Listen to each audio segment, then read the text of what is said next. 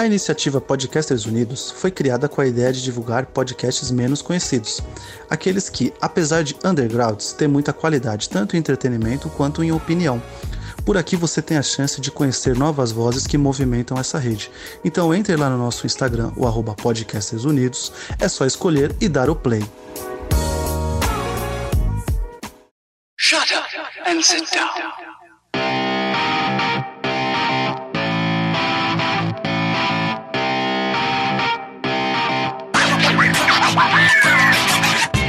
Elementar, meu caro ouvinte, estamos aqui numa galáxia muito distante, há muito tempo atrás, para falar de Mandalorian, terceira temporada. Uma gravação muito especial porque hoje é o May the Fourth, hoje é 4 de maio, o dia da força com a gente, a força tá conosco, uma das datas mais simbólicas de Star Wars, né? Muitos chamam de Star Wars Day. E para comentar aqui a terceira temporada de Mandalorian, está comigo Thalia Ariane Fala galera. e Guilherme Estevam. Opa, boa noite, galera. May the Fourth be with you. É isso? É isso, pai. É isso aí, Dieguinho não vai estar conosco hoje, porque o capitalismo derrubou ele, ele teve que trabalhar, mas não vai ficar sem conteúdo não, ele vai botar o- uma gravaçãozinha dele das considerações no final do programa. Então a gente vai ter a opinião dele aí na edição, né? Que aqui a gente na gravação ainda não vai ter não. Mas é isso aí, pessoal. Vamos comentar a terceira temporada de The Mandalorian com spoilers depois da vinheta. Roda a vinheta, editor!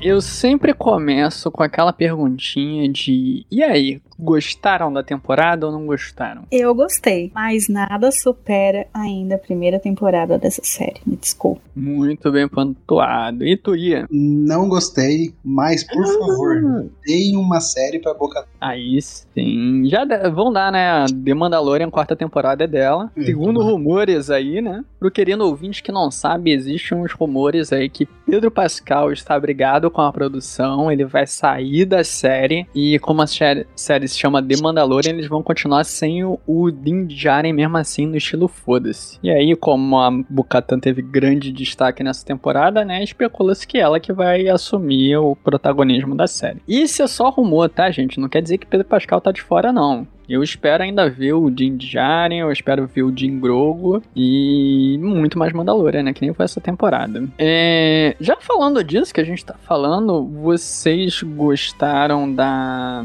da Bo-Katan, né? Ah, deixa eu perguntar pro, pro Guilherme, Guilherme é, é novo aqui. Você assistiu as séries animadas? É, eu não vi inteira Clone Wars, mas eu tô acabando o Rebel. Hum, muito bem. Você chegou a ver o arco de Mandalor? Tô nele, tô nele. Tá nele? Pô, Tá nele. então. É no.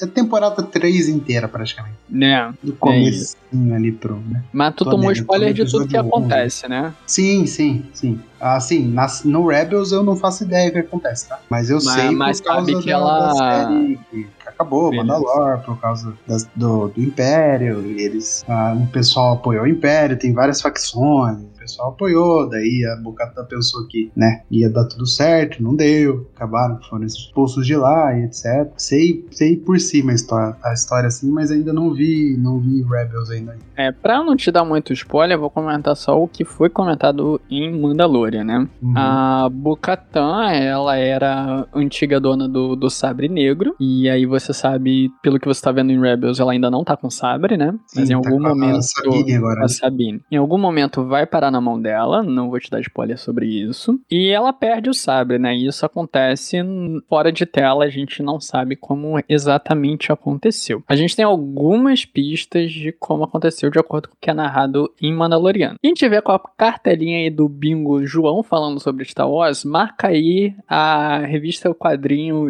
Império Despedaçado, porque eu vou falar dela agora de novo. Quem conhece, quem já ouve o, o Elementar, sabe que eu sempre tô falando dessa, dessa revista, né? Mas ela é importante pro nosso contexto. Quando acabou lá o episódio 6, Palpatine morreu, supostamente, a segunda Estrela da Morte foi destruída, depois o Império acaba, a Nova República assume, tudo isso. Nesse momento de morte do Palpatine, logo em seguida, tem essa- esse quadrinho, são quatro volumes, são quatro revistinhas, são curtinhas, são bem legais, e eles contam mais ou menos de como a. Como é que foi essa queda, né, do, do Império? E tinha um plano de, de contingência, né? Tinha a chamada Operação Cinzas, que a gente vê isso na segunda temporada ou na primeira temporada, Thalia? Me lembra? De Mandalorian? Vou ficar te devendo. E é aquele episódio lá que, que eles até vão pra um, pra um planeta que é do, do. Tá tipo ainda meio que Império, aí tem um carinha que é. Não lembro se é a primeira temporada ou a segunda temporada. Acho que é a primeira temporada, né? Ou resume a, a história, que talvez eu lembre, então.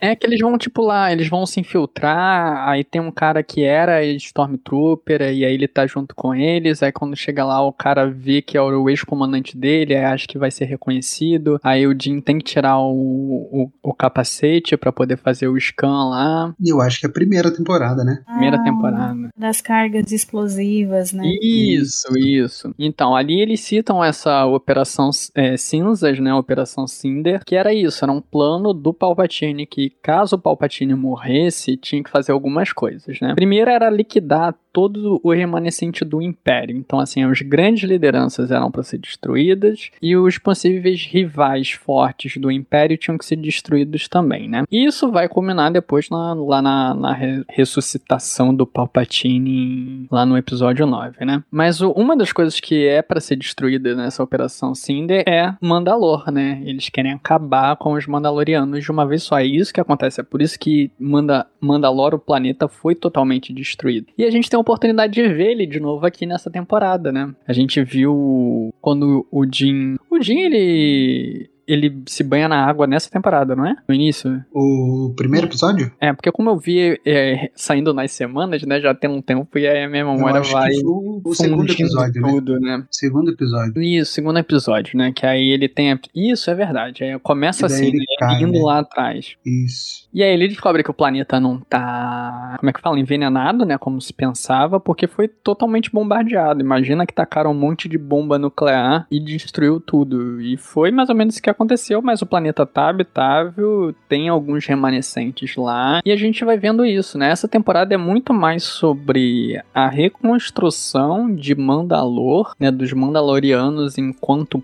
povo do que focado no Jin, do que focado no Grogu. Apesar da gente eles continuarem sendo os protagonistas e terem bastante destaque, né? Sobre esse iniciozinho aí, né, que já começa com ele ele indo se banhar, o Bocatan vai e salva ele, né? O que, que vocês acharam desse comecinho? Pra falar a verdade, é, eu achei o início da temporada bem. Como é que eu posso dizer? Eu achei ela bem devagar. Porque não é muito comum em Mandaloriano a gente ver uma coisa que. Aí a, a pessoa vai pra um lugar, aí ela sai, ela vai pra outro, ela volta, aí ela vai de novo, aí ela volta. Eu achei que teve muito. Essa coisa assim, não teve tantos lugares diferentes. né? Tem alguns planetas, planetas que eles acabam visitando, que a gente vai falar sobre esse episódio um pouco mais pra frente. Mas eu senti assim que foi muito ir, voltar, ir, voltar. Então acho isso que acabou, parece que estendendo um pouquinho ah, o início da temporada. Mas nada mais justo porque era o que eu realmente estava esperando, né? É, eles voltarem pra Mandalor, é, pra gente ver realmente o que, aconteceu ali, né? É, o João comentou que é, a superfície ela foi bombardeada e foram duas vezes, né? Como se uma já não fosse suficiente. E ficou muito aquela, aquele credo de que, ah, é, tá envenenado, não dá mais pra utilizar, e no fim o Império tava ali embaixo do pano, né? Como, como já aconteceu lá é, antes do Império ser formado. Mas assim, o resto da temporada eu gostei, tá? É, eu, que eu só tô falando assim que foi. É, que estendeu muito, não é uma coisa negativa, porque isso foi uma narrativa pra Bukatan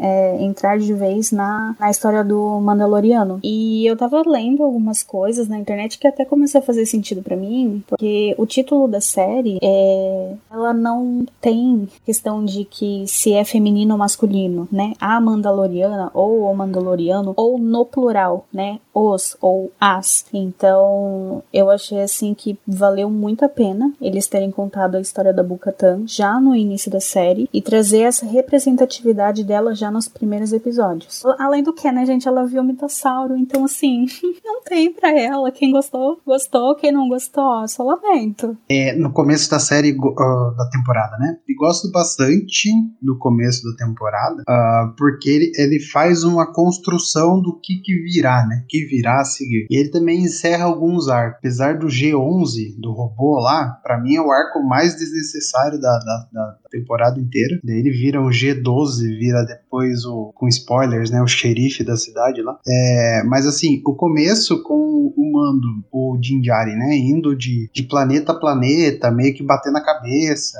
É, ele vai meio que pedir a, a benção da Bocatã para ir para Mandalore. Depois ele vai ver por que ele precisa se banhar e etc. para recuperar, né, a, a crença lá no credo, etc. Né, que ele tem. É, legal, eu acho que eles fazem isso é, bem de um jeito bacana. Acredito que as cenas de batalha dos primeiros dois, três episódios é, da série, da temporada inteira, elas são assim, nível cinematográfico. A, a única coisa que me irrita quando a Bocatã vê o mitossauro é que eles dão a entender, e acredito que ela até fala, né? É, quem governará Mandalorian precisa enfrentar o mitossauro, né? O primeiro governador enfrentou o mitossauro, alguma coisa assim. E a gente fica na expectativa, né? É, como eu tava gravando episódio por episódio lá no Sete Letras, e a gente fez também a do Anéis do Poder, né? Do Senhor dos Anéis, a gente apelidou o mitossauro de um novo Balrog, né? Porque assim, ficou como que se eles fossem enfrentar o Balrog, que seria o mitossauro, mas isso nunca aconteceu, né? É, mas assim, os três primeiros episódios para mim funcionam de uma forma bacana. Não, os três não, porque o terceiro já é do Doutor, né? Alguém pode me corrigir. Eu não lembro se o terceiro ou o quarto que é o do Doutor. É, mas assim, os dois primeiros episódios que tem Bocatan e Mandal e o Jinjari, acho que funcionam de uma forma bem legal. O problema da temporada para mim é só o resto, tranquilo. É, e tá certo, é o terceiro episódio.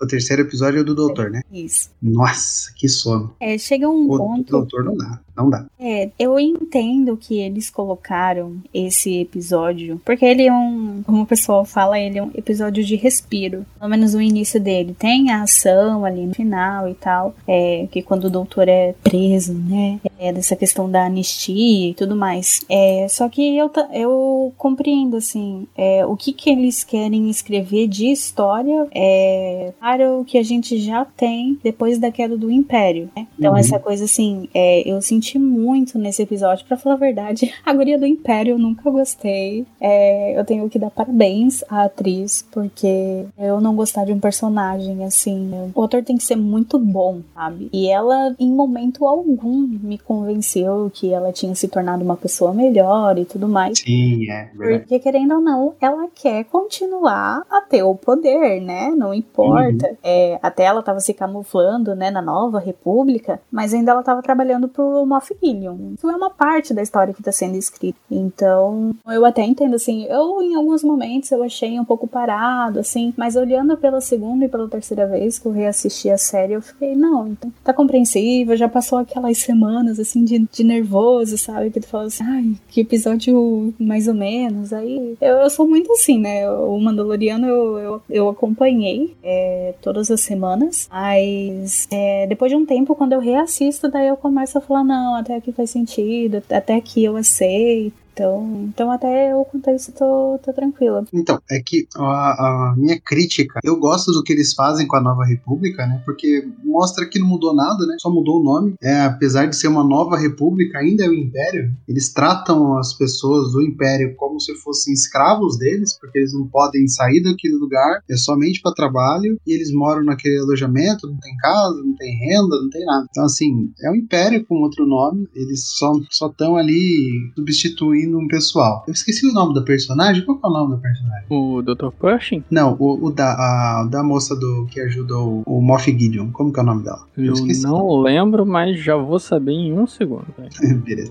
Então, ela, ela também nunca me, nunca me enganou que ela estava boa naquele contexto ali. Mas assim, o que eu, o que eu reclamo de ter um episódio focado somente no Doutor, legal que ele apareceu no primeiro episódio da série, etc. É, vem aparecendo aí durante as temporadas, mas Mas assim, o doutor em si não tem função nenhuma na temporada. Se fosse um episódio dela, focado nela, dela buscando, né, uma. A, meio que a, marcar o nome dela dentro ali da Nova República, ela pegando as, as anotações de que aconteceu, uh, os experimentos, ela indo atrás, ela investigando, eu acho que faria mais sentido, entendeu? Se ela, por exemplo, ela ligasse, é, fizesse contato com uma pessoa misteriosa que a gente só vai ver no final, é, sabe? Se fosse um episódio focado nisso. Mas como é focado na história do doutor e na, em, em ele comendo sorvete, ele, sabe? Uh, assim, mostra uma certa liberdade que ele não tinha na, no Império, mas mesmo assim ele ainda também não tem liberdade porque ele também não pode sair daquele contexto. É, então, assim, para mim o episódio 3 é de uma, uma chatice gigantesca que não chega a lugar nenhum, porque uh, no final eles não fazem nada com os planos do Doutor, né? Uh, assim, o Moff Gideon nem utiliza os planos do Doutor, ele já tem os planos dele. Os planos do Doutor ajudaram ele no começo, depois ele se virou. Então, assim, eu acho que esse episódio para mim não tem sentido. É um episódio totalmente. Temos que fazer oito episódios e precisamos disso aqui. E tem um próximo episódio que a gente vai falar também mais pra frente que eu acho a mesma coisa. Mas também é opinião minha, né? Então, assim, respeito quem gostou. Como eu disse, eu acho que eu faria o episódio de uma maneira.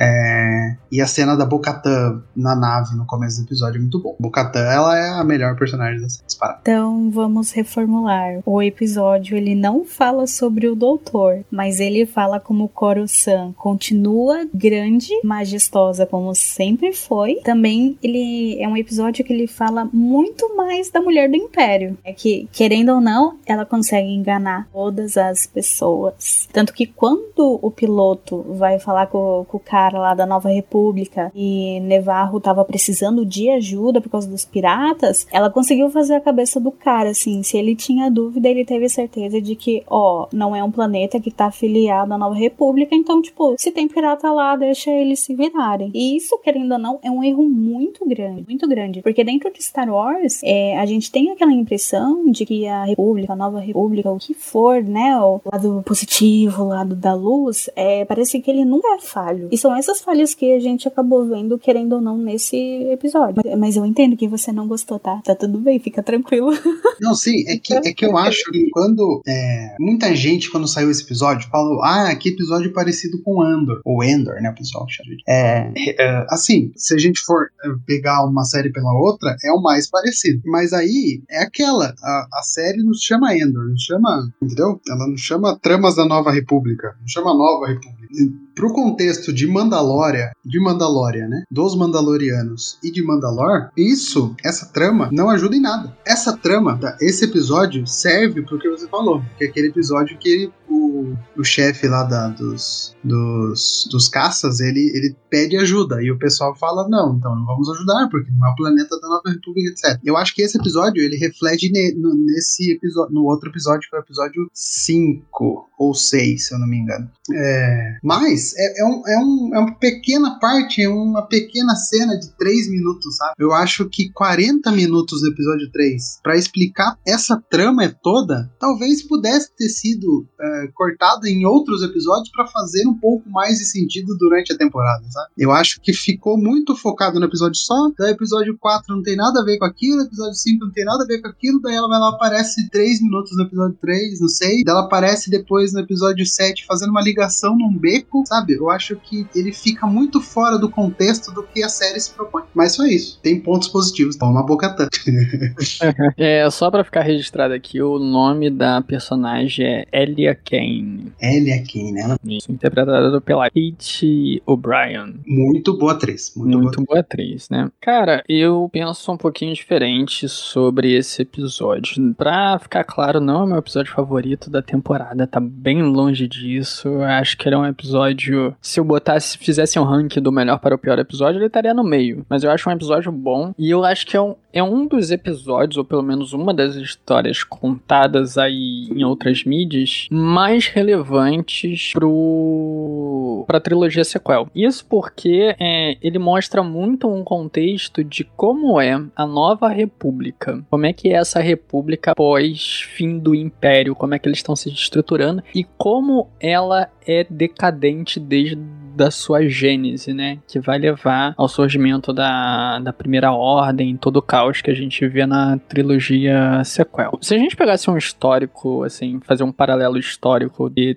dessa nova república, eu acho que ela se aproxima muito ao que foi chamado de República de Weimar, que é aquele período pós Primeira Guerra Mundial em que a Alemanha se tornou uma democracia representativa, muito entre aspas, né? Que ela deixou de ser império, né? Império da Prússia, passou a ser essa república proto-alemã e levou à ascensão do, do nazismo, literalmente, né? O partido nazista surge porque a República Weimar era, era decadente desde o seu cerne, assim como uma nova república a gente está vendo. A gente vê que ela é muito burocratizada e tem muitas falhas, né? Eu acho que o pessoal não estava preparado para assumir o poder e fez da pior forma possível, porque quis manter as estruturas da maneira que estavam e tentar fazer um reformismo ali que não funciona, né? O tanto que permitiu que o fascismo ali em Star Wars ascendesse de novo, né? E a gente vê como a primeira ordem ganha força décadas depois. E a gente vê isso muito representado nesse episódio, apesar de não ser um episódio focado em Mandalorian, né, como a gente está acostumado, mas isso é uma coisa que tá meio comum entre as séries de Star Wars, né? Sempre tem um ou dois episódios que parece que foi enxertado ali, né? Como, por exemplo, lá em Livro do Boba Fett teve um episódio que era focado totalmente no Mandaloriano e sem aparecer o Boba Fett. Tem um episódio na segunda temporada do, do Mandaloriano que é todo focado na Soca. E a gente vê esses episódios assim meio que inseridos na, nas temporadas que não parecem fazer parte dali, mas estão ali porque é o mesmo universo. Esse episódio tem muito cara disso, ele tem uma trama muito mais política, né, do que a gente tá acostumado a ver em Mandaloriano. E acho que daí os paralelos com, com, Andor, com o Cassian Andor, né, a série do Andor, Endor, como você preferir, o querido ouvinte, porque é muito mais voltado nisso, né, na política e principalmente ali em Coruscant. A gente tá revisitando Coruscant e a gente vê como a parada tá estranha, né, parece que tem todo um esplendor de Coruscant e você vê uma coisa muito estranha ali do pessoal sendo reaproveitado dentro do, da nova república, o pessoal que era do império, né? E não tá numa posição em que elimina a, as ameaças, né? Vista aí que a, a personagem que eu acabei de falar o nome, já esqueci de novo. Como é que é o nome Elia. dela? Né?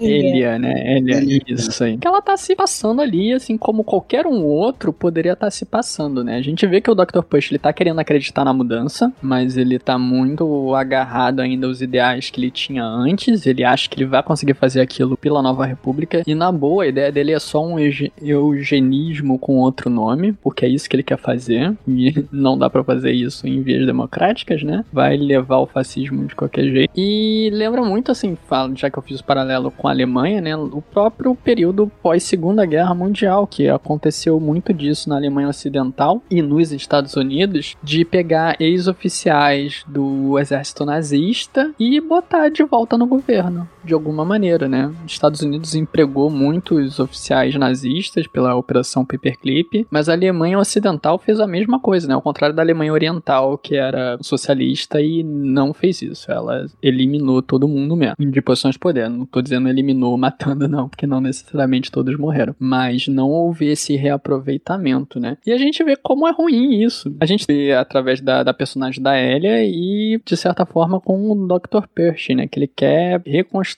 todo o projeto dele, achando que vai fazer um bem, sendo eugenista, e não funciona assim. A gente até viu lá o personagem do Jack Black, que é um cara que era do Império, mas aparentemente tá de boas, né? Então é aquela chamada do roteiro pra falar: olha, nem todo mundo é assim, tá? Tem algumas pessoas que são boazinhas. É, Mas esse episódio é Assim, assim, todo, Fala, todo, autora, todo autoritarismo, a, a maioria das pessoas, principalmente as pessoas que não mandam em nada, não, não querem estar ali, né? Pois é, né? Tem muita é. gente que é coagida pelo, pelo próprio contexto em que ela tá inserida, né? Exato, exato. E assim, acho importante, muito importante fazer isso com Star Wars, porque Star Wars é isso. É, a gente tinha a República, ela não estava funcionando por muitos planetas, muitos planetas pobres. é, veio o Império, transformou tudo aquilo num grande, um grande militarismo gigantesco. E daí veio os rebeldes que é, prometendo, prometendo não, né? Mas eles queriam uma nova,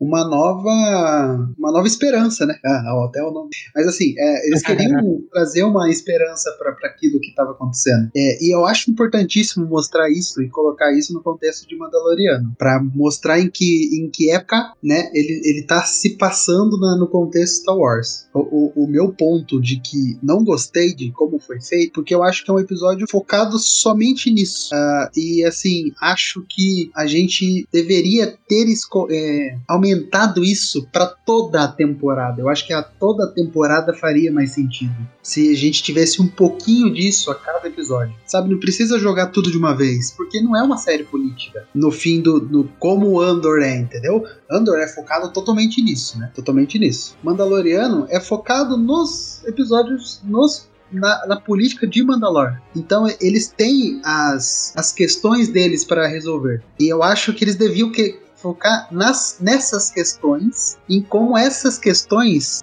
atrapalham o plano do Império, entendeu? Do próximo, da nova ordem que vai ser agora. É, então, acho que assim, eles deveriam ter aumentado a trama política do Império da nova República para toda a temporada, incluindo a trama política dos próprios Mandalorianos, que eu acho interessantíssima. Eles serem divididos por vários clãs e cada clã ter a sua forma de pensar, e no final todos se unem por, por um bem maior, entendeu? Eu acho interessantíssimo isso como eles trazem. E, e, a, e a personagem da Elia Kane, ela deveria ter um peso e uma participação muito maior, porque ela tem, ela tem o punch de ser uma grande personagem com pouco tempo de tela. Imagine se ela tivesse mais tempo de tela ainda, como que ela se, se sairia, entendeu? Eu, é, é, é só isso. Eu acho que não deveria ter sido um episódio focado só nisso. E, e sim vários. Eu acho isso que seria um pouquinho melhor. Cara, concordo até. E assim, eu digo mais. Tinha que ser uma série focada nisso. Sim, total, apoio muito. Eu, apoio eu muito. acho que a gente perdeu isso por, por culpa da. Ô, oh, gente, fugiu o nome agora. A atriz que fez a cara Dune. É, ela só é citada uma vez no início do. Isso, a Gina Carano. Isso. E é, o cara fala que ela foi recrutada pra. Ah, alguma coisa especiais. As forças especiais, né? Então. Mas a gente sabia que ela não ia aparecer nesse, nessa temporada temporada pelas polêmicas que aconteceram fora da série, né? Mas com certeza, se ela tivesse ali. A trama teria sido tudo diferente, mas eles tiveram que adaptar a história por causa da personagem. E... No caso dela, eu sou a favor de recast, tá? Porque ela é babaquinha de não tomar vacina, mas aí a gente pode sair prejudicado porque ela não quer tomar vacina. Requeste o personagem, coloca uma nova pessoa para interpretar o personagem e vamos embora, entendeu?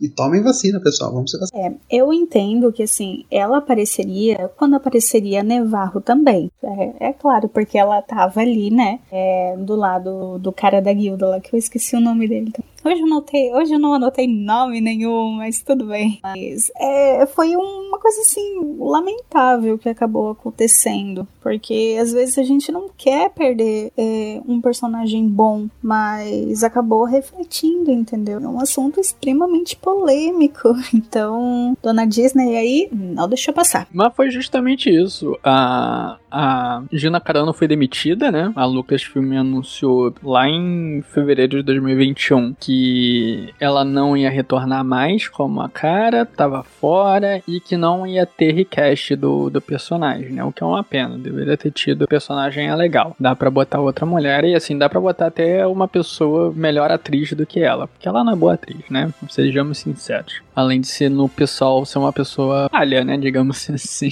Tomar uma vacina, galera. Não dá pra ficar, não só ser contra a vacina, ainda ficar espalhando desinformação e, e coisas ruins, né? Muito propagadas pela extrema-direita, como ela estava fazendo. O que vai contra todo o personagem que ela interpretava. Exatamente, assim. Que loucura, é muito né? anti o personagem, né? Ela, na vida real, a atriz é, é anti a Cara Dune, né? A versão Foi negativa da Cara Dune. Se esperasse da Elia Kane não tomar vacina, até beleza, né? pois é. Porque é a personagem. A personagem é assim. Mas, É, o, mas- o lance que eu falei é porque, assim, parece que ela ia. Era um personagem que tinha grande destaque naquela série Os Rangers da Nova República que ia ter. E foi uma série que botaram na geladeira, né? Ela não avançou. Era, se eu não me engano, o planejamento inicial era pra sair esse ano. Então, assim, isso não é rumor, isso não é informação vazada de nada, isso é a minha percepção, ouvinte. Eu acho que o roteiro desse episódio era um roteiro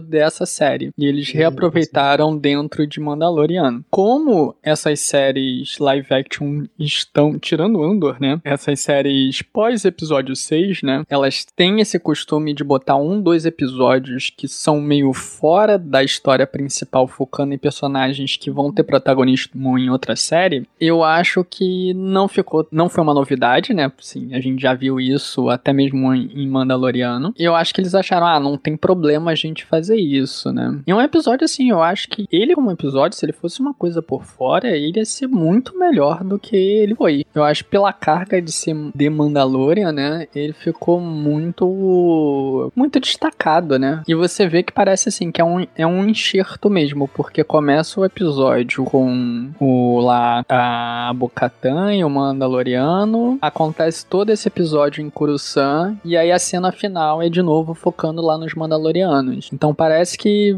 você mudou de canal e começou a assistir outra série e depois você volta pro canal antigo. Tá, tá basicamente isso. Não acho um episódio ruim, eu acho que a história é muito boa que tá sendo contada ali, só ficou deslocada assim. Poderiam, acho que se tivesse outra série já anunciada e acontecendo por agora, eu acho que o impacto seria menor. Assim, se a gente soubesse que a gente vai rever esses personagens numa série que já tá anunciada. E como isso não aconteceu, ficou meio sem, sem onde se escorar nessa história. E ela vai ter fundamento dentro de, de Mandaloriano, porque a gente- isso a gente vê que isso é a base para pro aparecimento do, do vilão da temporada, né? Que é o Gustavo Fring. Não, não é Gustavo Fring. Como é que é o nome dele mesmo? Giancarlo. O Giancarlo? Também não é Giancarlo, pô. É sim, é Giancarlo Não, o, não, do personagem. Ah, o Moff Gideon.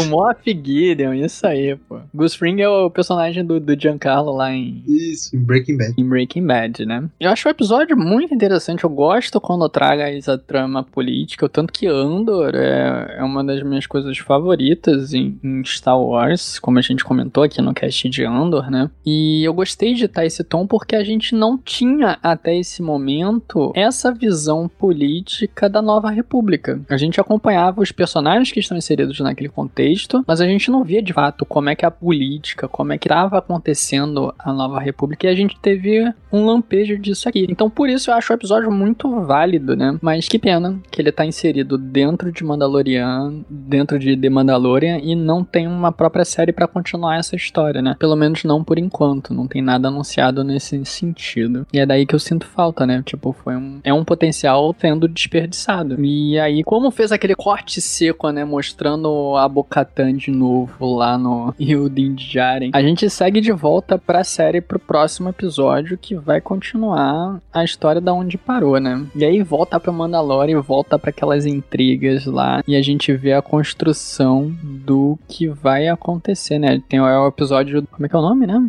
Não, voltei aqui. Qual é o episódio depois? gente? Ah, o The Foundling, que é o episódio que o, o Grogu ele mostra que ele tá bem treinado, né? De pequeno ele só tem um tamanho. Vocês gostaram desse episódio? Quarto episódio? O quarto episódio. É, o que, É que eles estão treinando. Eles estão treinando os Foundling, filho Ah, do, do que o pai filho de Vila do- Sim, sim. É bom, é um episódio de ação, né? É um episódio de. que também é um episódio ah, fechado nele mesmo, né? Ele tem começo, meio e fim. Ah, a cena de. do flashback do, do, do Grogu é assim, bem legal, né? E até dá um. Até dá como pode falar? Até dá um, um respeito pelo ator, né? Que fez o. um- o Jar Jar Binks. Ele é o, ele é o Jedi também, né? O, esqueci o nome do Jedi. É, mas É o assim. Kelleran Beck. Kellyan, esse mesmo. O Kallian Beck, né? Sim, em português. Gosto muito desse episódio, até porque ele mostra os outros Mandalorianos em ação. Mais uma vez, a Bocatan é, roubando a cena, né? É, no final, assim, o Mando, o Din Djarin também dá um mostra para que veio na temporada, porque no primeiro episódio ele ele até tem a cena de luta, etc,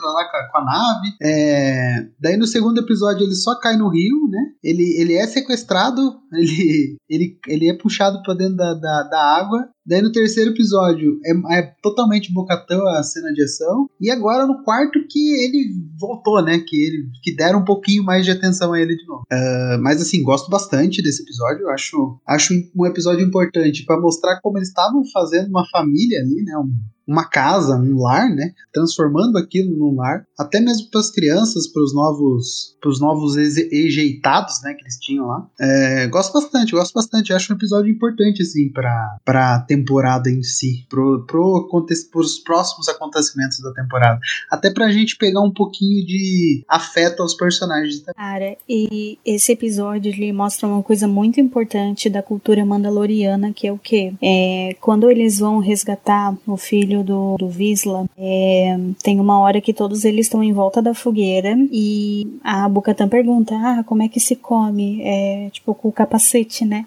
Ele fala, ah, não, não se come na frente dos outros. E aí quando ela vai levantar, porque ela vê que cada um tá indo para um canto diferente, é, o Visla ele fala, olha, você é a líder do grupo, então você tem a honra de ficar onde você está, que é na frente do fogo, né? Então eu acho que é aí que ela começa a se encaixar e ela vê que, pô, eles seguem uma doutrina, uma coisa que, meu, a gente detonava muito no passado, mas, cara, eles são tão mandalorianos quanto a minha família por exemplo, né? Então eu gosto bastante desse episódio. Ele é um final que, que dá certo, né? Mas a importância da união dos Mandalorianos. E todo mundo fala, né? É, que acontece muito de. Ah, os Mandalorianos eles são juntos mais fortes, né? Então, hoje em dia eu fico meio assim, ainda quem fica julgando o Boba Fett, por mais que não tenha sido a melhor coisa, né, de Star Wars, que é aquela coisa assim, chegou num ponto em que o Buba, ele viu isso. Ele não queria estar tá mais sozinho, ele não queria ser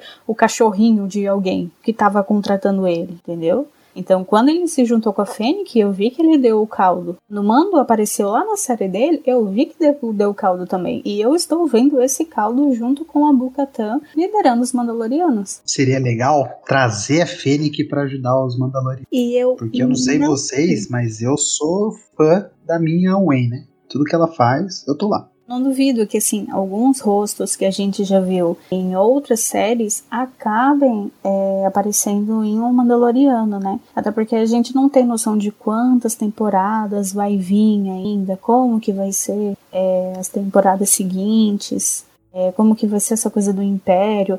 É, será que o Mandaloriano vai puxar até realmente o despertar da força? Será que vai acontecer alguma coisa antes? Tá muito nublado, mas assim, tem muitos personagens que dão para aproveitar dentro dessa série. E um personagem que eu gostei muito, muito, muito que eu fui obrigada a voltar toda vez que eu reassistia para assistir a voz, é, para, para ouvir a voz em inglês, em português, o Zeb, porque querendo ou não, é o mesmo dublador que fez ela na época de The Clone Wars. Não, desculpa, Rebels.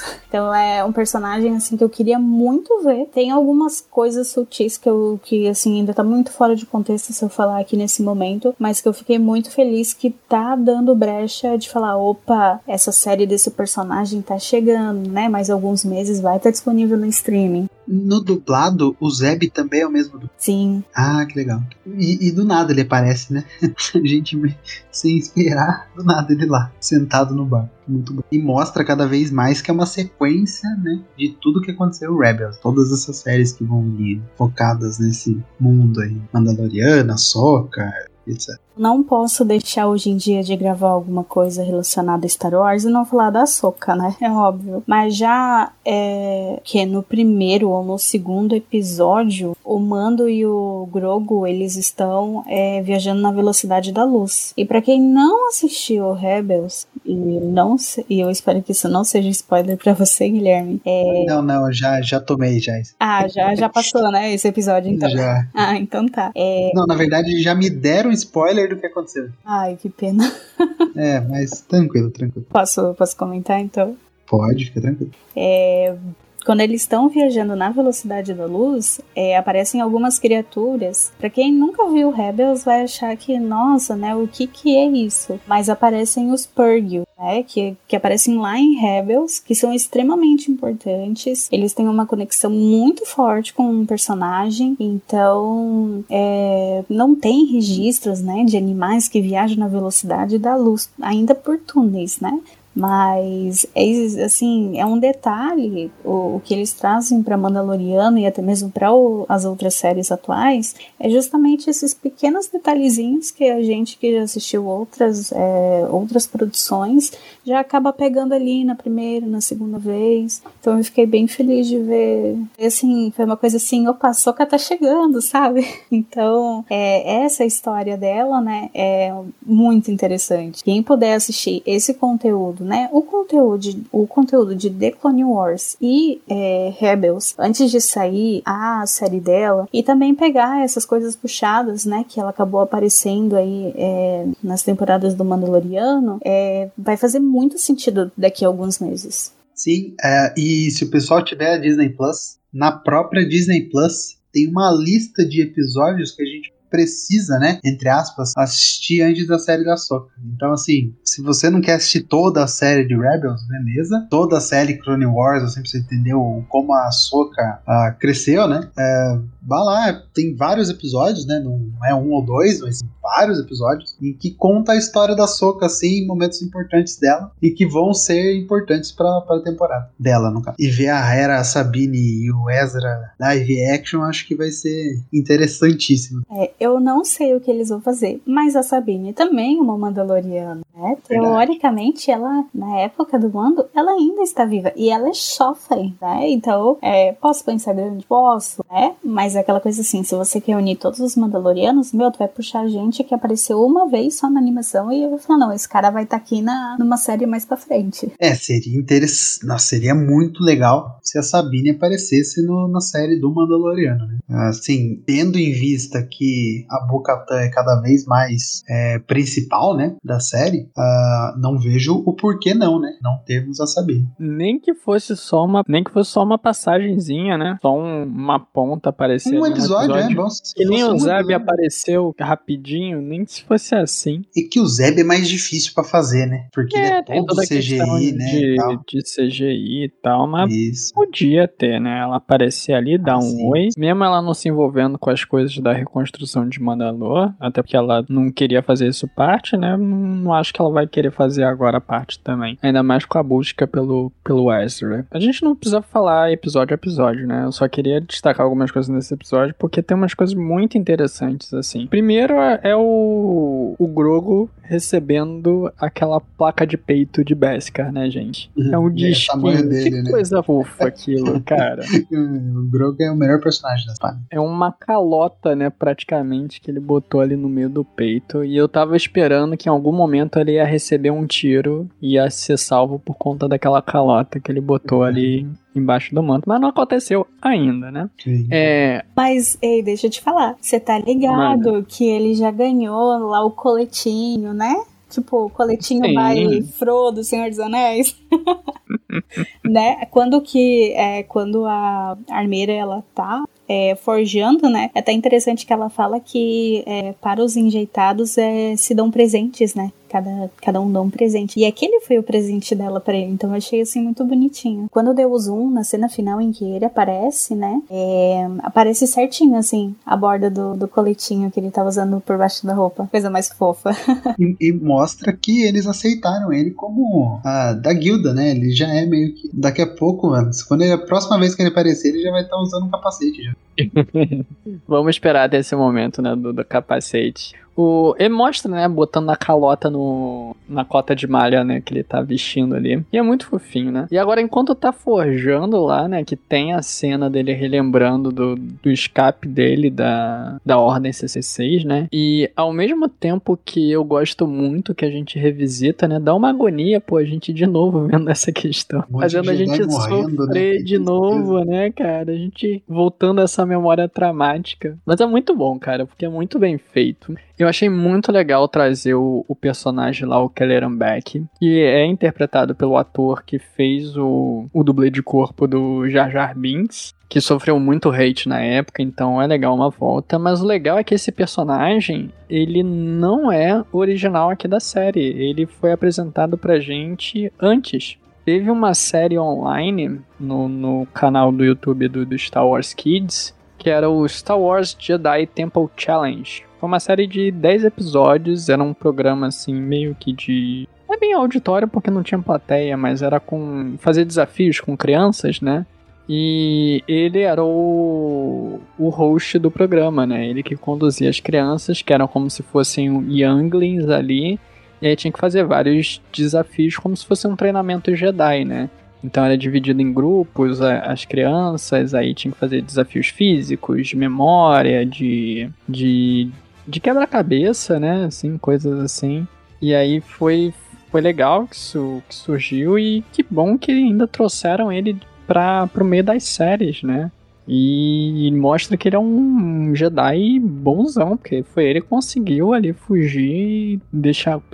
Per, permitir a fuga do, do Grogu naquele momento em que tava todo mundo morrendo. Porque a Ordem 66, gente, não foi só o Anakin matando criança, não. Ele matou todo mundo que tava dentro do tempo. É. Então, assim, o, o cara conseguir que o, o Grogu escapasse, pô, é muito bom e foi muito legal, assim. E legal também, assim, dentro da história, né? O Grogu vendo as marteladas e tendo a lembrança daquele momento traumático, né? E aquilo passando por um momento que tá dando pertencimento a ele. Porque aquela foi a última vez que ele teve pertencimento a, a, um, a uma coletividade, né? Que era a Ordem Jedi. E agora ele tá sendo parte daquela comunidade mandaloriana, né? E a Talia falou, lembrou desse negócio do que os Mandalorianos mais velhos eles dão presente, né, para os Foundlings, né? E a gente vê isso desde a primeira temporada, que quando o, o Jin ganha lá na conta da missão aquelas placas de Beskar, né? Ele doa uma parte pro para que seja doado para Foundlings, né?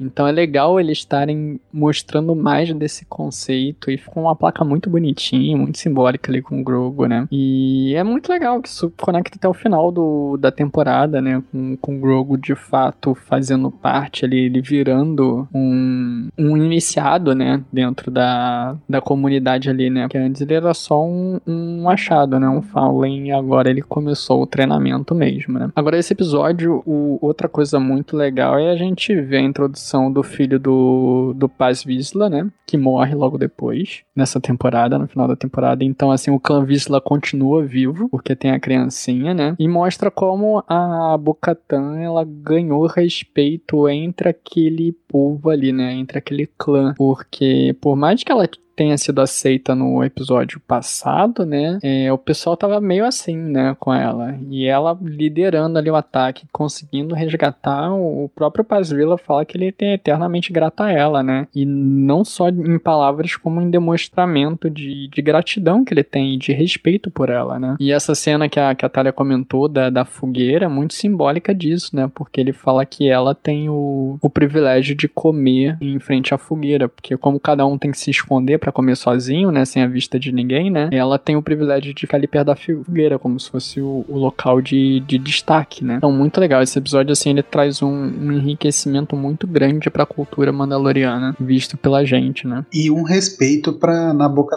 com a Bocatã já, se criando. Sim, né, e e você vê, assim, também não só o pessoal aceitando a Bocatã, mas a Bocatã, ela se aceitando naquela nova condição, né? Porque É, eram, eram clãs muito é, divergentes.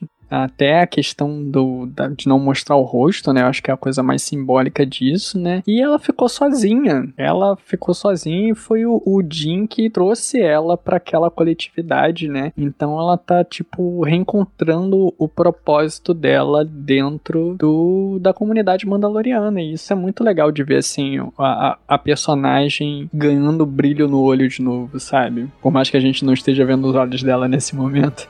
a gente consegue perceber isso. Então, é que eu só ia comentar que ah, ela já tá tão nesse mundo, né? Nesse clã, que ela já nem tira o capacete mais. Não sei se vocês já perceberam. No episódio, depois que ela colocou no episódio 2, ela não tirou até agora, né? Nesse quarto episódio. Ela Foi, foi desde o- capacete. Desde o momento que ela foi salvar o Jin lá nas águas de, de Isso, Mandalor, que ela não tirou mais, né? E até o, a Ferreira fala: Você tirou desde que você se banhou? Ela não. Ela falou: Então tu tá seguindo o, credo, então chega junto, né? E, ela, já tinha se ganhado também, né? Então, assim, Exatamente. bem legal isso. E depois ela toma até um choque, né? Quando a, a Bocatan, a Bocatan não, a armeira fala pra ela, né? Que pra ela tirar o, o capacete. Mas Sim. é, manda aí, manda aí, Itália. Acabei te cortando. Cara, vamos falar exclusivamente de Bo-Katan. E assim, é, nossa, o pessoal de Star Wars tem uma capacidade incrível de escolher atrizes lindas pra interpretar é, as femininas, né? É, mas assim, desde o início da temporada, eu não. É porque faz tempo que eu assisti The Clone Wars, então talvez, né, se vocês me lembrarem também tá ótimo. Mas nessa temporada inteira, parecia que a todo momento ela ficava dando um sorrisinho de lado, assim.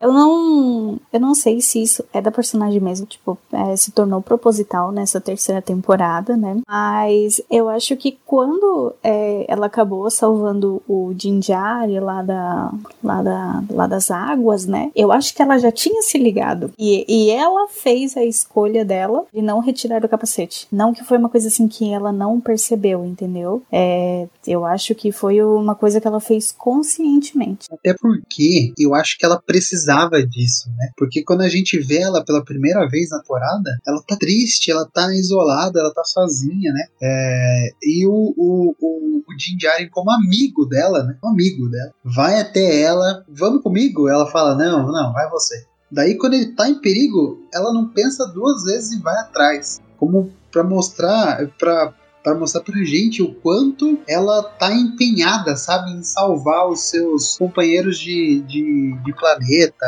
os seus companheiros de, de ideologia, né, da, da Mandaloriana. E assim, a, a, a, com a, temporada andando, ela vai ganhando cada vez mais peso, né, entre o, o, o pessoal, ela vai ganhando mais respeito com o pessoal. Porque o pessoal, esse pessoal que a gente acompanha, eles é, basicamente nunca visitaram Mandalor, né? Então, tirando a armeira, se eu não me engano, os outros nunca foram para lá. Até o próprio Mando nunca tinha ido, né? O, o Din Djarin nunca tinha ido. E assim, eles, eles sabiam da história da Bocatã, mas eles não conheciam a Bocatã. E eles acabam conhecendo a personagem maravilhosa que é, né? Ela é uma personagem que ela é guerreira, ela é uma líder, ela não trai os seus, os seus companheiros, ela respeita as, as ideologias dos outros, né? Então, se o pessoal ali não tira máscara, pô, eu tô me sentindo bem no local, então também não vou desrespeitar o que eles acreditam. né? Eu também vou permanecer com a minha máscara. E assim, é, quando ela vai atrás dos outros, dos outros Mandalorianos, a gente vê que eles já estão todos perdidos, né? Eles viram caçadores de recompensa, como o Boba Fett é, era, né? E assim, uh, eles, quando veem ela, ela, eles mostram um respeito gigantesco por ela. Até que ela luta contra o. Esqueci o nome do cara lá. What? O Moff Gideon? Não, o Mandaloriano naquela Axie. luta na. Axie, ele mesmo, ele mesmo. Eles lutam e tal, e ela ganha. Daí o Din, o Din Djarin faz aquele discurso também, que ela que já tá dona de novo do sabre negro, porque ela salvou ele, etc. Cara, a jornada da, da, da Bocatã é assim, a melhor jornada da série inteira. Se eu, não- se eu posso estar falando bobagem, mas pra mim é da série inteira. Quando ela era mais. Nossa, a Bocatan, pra falar a verdade, merecia um cast, né? Mas quando ela era mais jovem, ela batia de frente muito com a irmã dela, né? Que a irmã dela era muito pacifista, aquela coisa assim, não, resolver na casa, é, violência não vai levar nada. E aconteceu as coisas que aconteceram. Mas, é, vou falar pra vocês, é, aproveitando essa, esse gancho da- das lutas, né? Eu achei as lutas muito bem feitas nessa terceira temporada. E não só isso, e não desmerecendo o Jinjari de maneira alguma, porque, né, sempre tá no meu coração. Mas é, o comportamento do sabre negro na mão da Bukatan muda totalmente. Ela não tem problema nenhum em se conectar com uma arma dessa, cara. Tipo, o que o Jinjari tá lá tentando levantar e Todo torto, todo robótico, né? É, que não consegue sair do chão, porque não consegue nem segurar com as duas mãos, ela faz com maestria, que aquilo já foi dela um dia, né? E ela acaba explicando que ela perde porque ela, per ela, ela perdeu, sabe, pro Moff Gideon, porque ela queria salvar o povo dela. Ela queria fazer a mesma coisa que a irmã dela. Sim, é, eu gosto muito das cenas de ação também. Só que eu acho que esse episódio, que é o 6, é o 6? Os espiões, né? É o 7, então. Não, não, o, é o 6, Armas de Aluguel. É, ele, que eles vão atrás dos Mandalorianos. Eu acho que precisava ser mais da Bocatã, sabe? Eu acho que precisava ser mais épico. Eu acho que ele foi muito, muito simples. Até por conta do. Daí eu vou criticar. Até por conta da participação do, do, do que é, né? A jornada deles ali no planeta. Em que eles têm que descobrir o robô, eles têm que capturar o Christopher Lloyd que vai apertar o botão. assim, eu acho que. Uh, eu acho que a Bocatã, além de merecer uma série, além de ela merecer um cast, ela merecia um episódio épico para mostrar, cara, olha, essa aqui é a rainha de Mandalor. Ela, ela vai ter um episódio épico em que ela é a personagem principal, ela vai lutar contra tudo e contra todos e ela vai conseguir, sabe? Eu acho que precisava disso, em vez de ter essa trama paralela aí do Jack Black, Diesel e Christopher Lloyd. É, acho assim, interessante o pessoal querer fazer Star Wars, mas eu acho de novo que foi um timing errado para colocarem eles. É, eu acho que deveria ser um episódio somente pra Boca, porque ela merecia um episódio somente dela. Uh, mas assim, mesmo assim, ela é gigante, né? Bocatã nos nossos corações. Cara, vamos lá que eu tenho algumas coisinhas para comentar aí. A Bocatã, eu acho que ela é uma personagem incrível. Eu acho que ela não teve um episódio dedicado a ela porque a temporada inteira foi dedicada a ela, né? A gente viu o desenvolvimento da personagem em quase todo o episódio. Até no episódio do Dr. Pershing ela aparece, né? O momento de conexão com o mundo do, do Mandaloriano é a aparição dela nesse episódio. Então ela tá ali bem permeada, tá bem desenvolvida e eu acho muito legal a facilidade que ela tem com o sabre de negro, não só por ela já ter sido dona dele, mas pelo fato do Jin não conseguir manusear aquele sabre direito, né? E o Jin é um, um exímio lutador, então assim, mostra como é difícil trabalhar com aquele sabre. Quem viu Rebels viu como a Sabine teve dificuldade em treinar com o sabre negro e ver como ela tem aquela facilidade é, é deslumbrante, cara. É muito bom ver como ela manda bem com o sabre negro. E que pena que o sabre foi destruído, né, gente? Porra, fiquei tão triste quando ele foi destruído. Muito triste ter sido destruído. Eu espero que reconstruam, né? Eu espero que reconstrua pro, pro Grogu, né? E ele tenha o, o sabre dele a partir daquilo sacanagem. Mas eu não queria que fosse que acabasse a história do Sabre Negro ali, afinal, ele é um é um próprio personagem, sabe? Ele existe há tanto tempo ali, há milênios na história de Star Wars. E seria muito triste se ele acabasse assim, do jeito que ele acabou. Então, você não acha que foi muito fácil o jeito que ele foi destruído? Apesar de toda a armadura, destruir tal, é. ele, então é que ele pegou na mão e amassou o negócio, sabe? Assim, a gente já viu o sabre sendo destruído, né? O sabre Sim. em si, ele não é muito resistente. Então, aconteceu, Mas que, assim, né? Como você falou, para mim ele já era um personagem, né? O Sabre Negro. Então, assim, se, se ele cai no. Se ele cai naquele, naquele vão, ou se, sei lá, sabe, ele, ele pega fogo junto com o Moff Gideon. Assim, acho que, sabe, poderiam ter dado outras escapatórias, porque a, a temporada mostra que a, a, a Bocatã não precisa do Sabre Negro para ela ser a Bocatã, né? A rainha, a, a é. regente é. do pessoal. Acho que Eu até isso, também. Foi né? muito simbólico ser destruído para mostrar como ele não era necessário naquele uhum. momento. Uhum, Eu não sim. acho que ele vai ser descartado, até porque, assim, até quem morreu ressuscita em Star Wars, que dirá um, um sabre. E até um droid, né? Essa temporada foi como eles ressuscitaram o IG-11. Meu Deus. Então, vai voltar. Eu confio no Filoni Filone, então o Filone não ia fazer algo assim sem um motivo, né?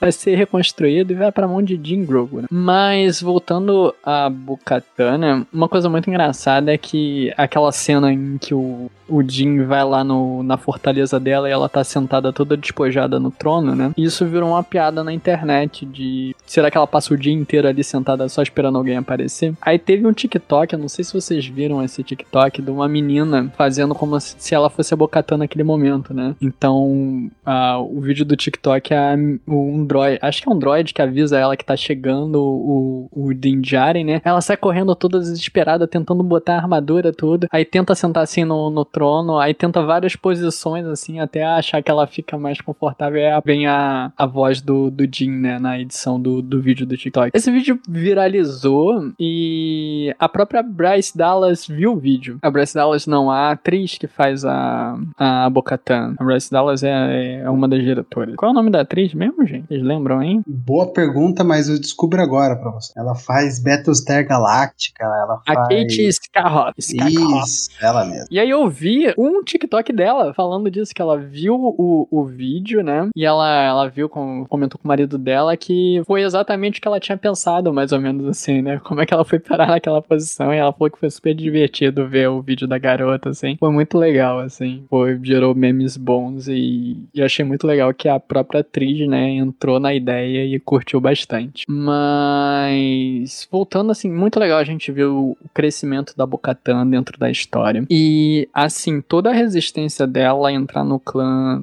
ali dos Mandalorianos agora. E o clã ela é muito simbólico porque, assim, a Bocatan foi a pessoa que era regente, né? Ela era regente de, de, dos Mandalorianos quando Mandalor foi destruído. Então, é natural que você espere que aqueles caras ali, né, tenham um certo ódio da Bocatan. Ao mesmo tempo, é natural que a gente espere que a Bocatan tenha um ódio deles, porque eles são remanescentes da, da Death Watch, que era aquele grupo mais radical, de aquela tribo mais radical do, dos Mandalorianos, que, que tentaram atentaram contra a irmã da Bocatan, né, a Satine, quando a Satine era, era regente de, de Mandalor. Foram eles que abrigaram ali o, o Mou, e o Mou conseguiu chegar no poder de Mandalor por conta da Death Watch. Então é muito simbólico ela ter esse ranço todo, né? Inclusive, eu sinto muito falta dela em momento nenhum sentar a irmã. Ou como ela não cita a Satine em nenhum momento, cara. Eu acho que deveria ter pelo menos alguma coisa, alguma menção na, na série a Satine. Isso eu sinto falta Porque mesmo. O pai dela, ela cita, né? O pai, a família. Pois é, e a irmã nada, né? Pois é. E, inclusive, né, é por conta da morte da irmã, assim, uma questão de, de vingança que ela consegue o sabre negro. Então, assim, é uma coisa que tá muito presa na personagem e eu acho triste não ter se citado em nenhum momento. E, inclusive, ela fala da Death Watch e a armeira fala com ela, a Death Watch não existe mais, né? A gente já é outra coisa. Quem assistiu Clone Wars sabe que os Mandalorianos que eram fiéis ao Darth Maul tinham um capacete com aqueles chifrinhos, né? Igual o capacete da armeira. Então, a armeira foi uma das seguidoras do, do Maul, com certeza. É muito simbólico ver como a volta que deu na história, né? As voltas que a Terra plana dá, a Bocatan aceitando aquela galera e aquela galera aceitando a Bocatan, né? E eles vivendo em harmonia. E como a própria armeira fala, né? Não dá pra viver de um jeito ou de outro, né? A gente vai ter. Os dois lados vão ter que fazer concessões porque a gente precisa de unidade para restaurar o Mandalor. E é só nesse momento que as coisas começam a andar para aquela sociedade, né? E aí é quando ela vai na missão lá, que vai resultar no, no episódio do, do Jack Black da Liso, que na boa é meu episódio favorito. Eu entendo quem não gosta dele, mas o episódio é muito bom, cara. Assim, é um... tem a comédia de Jack Black, assim, tem Jack Black para mim já é bom. Eu sou sou beat Jack Black mesmo. Tem a Liso, muito legal ter a Liso. A gente tem o Grogo ali aparecendo, brincando, zoando, dando aquele pulinho da força que para mim é só o pessoal jogando o boneco pro alto e filmando. E aí fica muito mais fofo dessa maneira.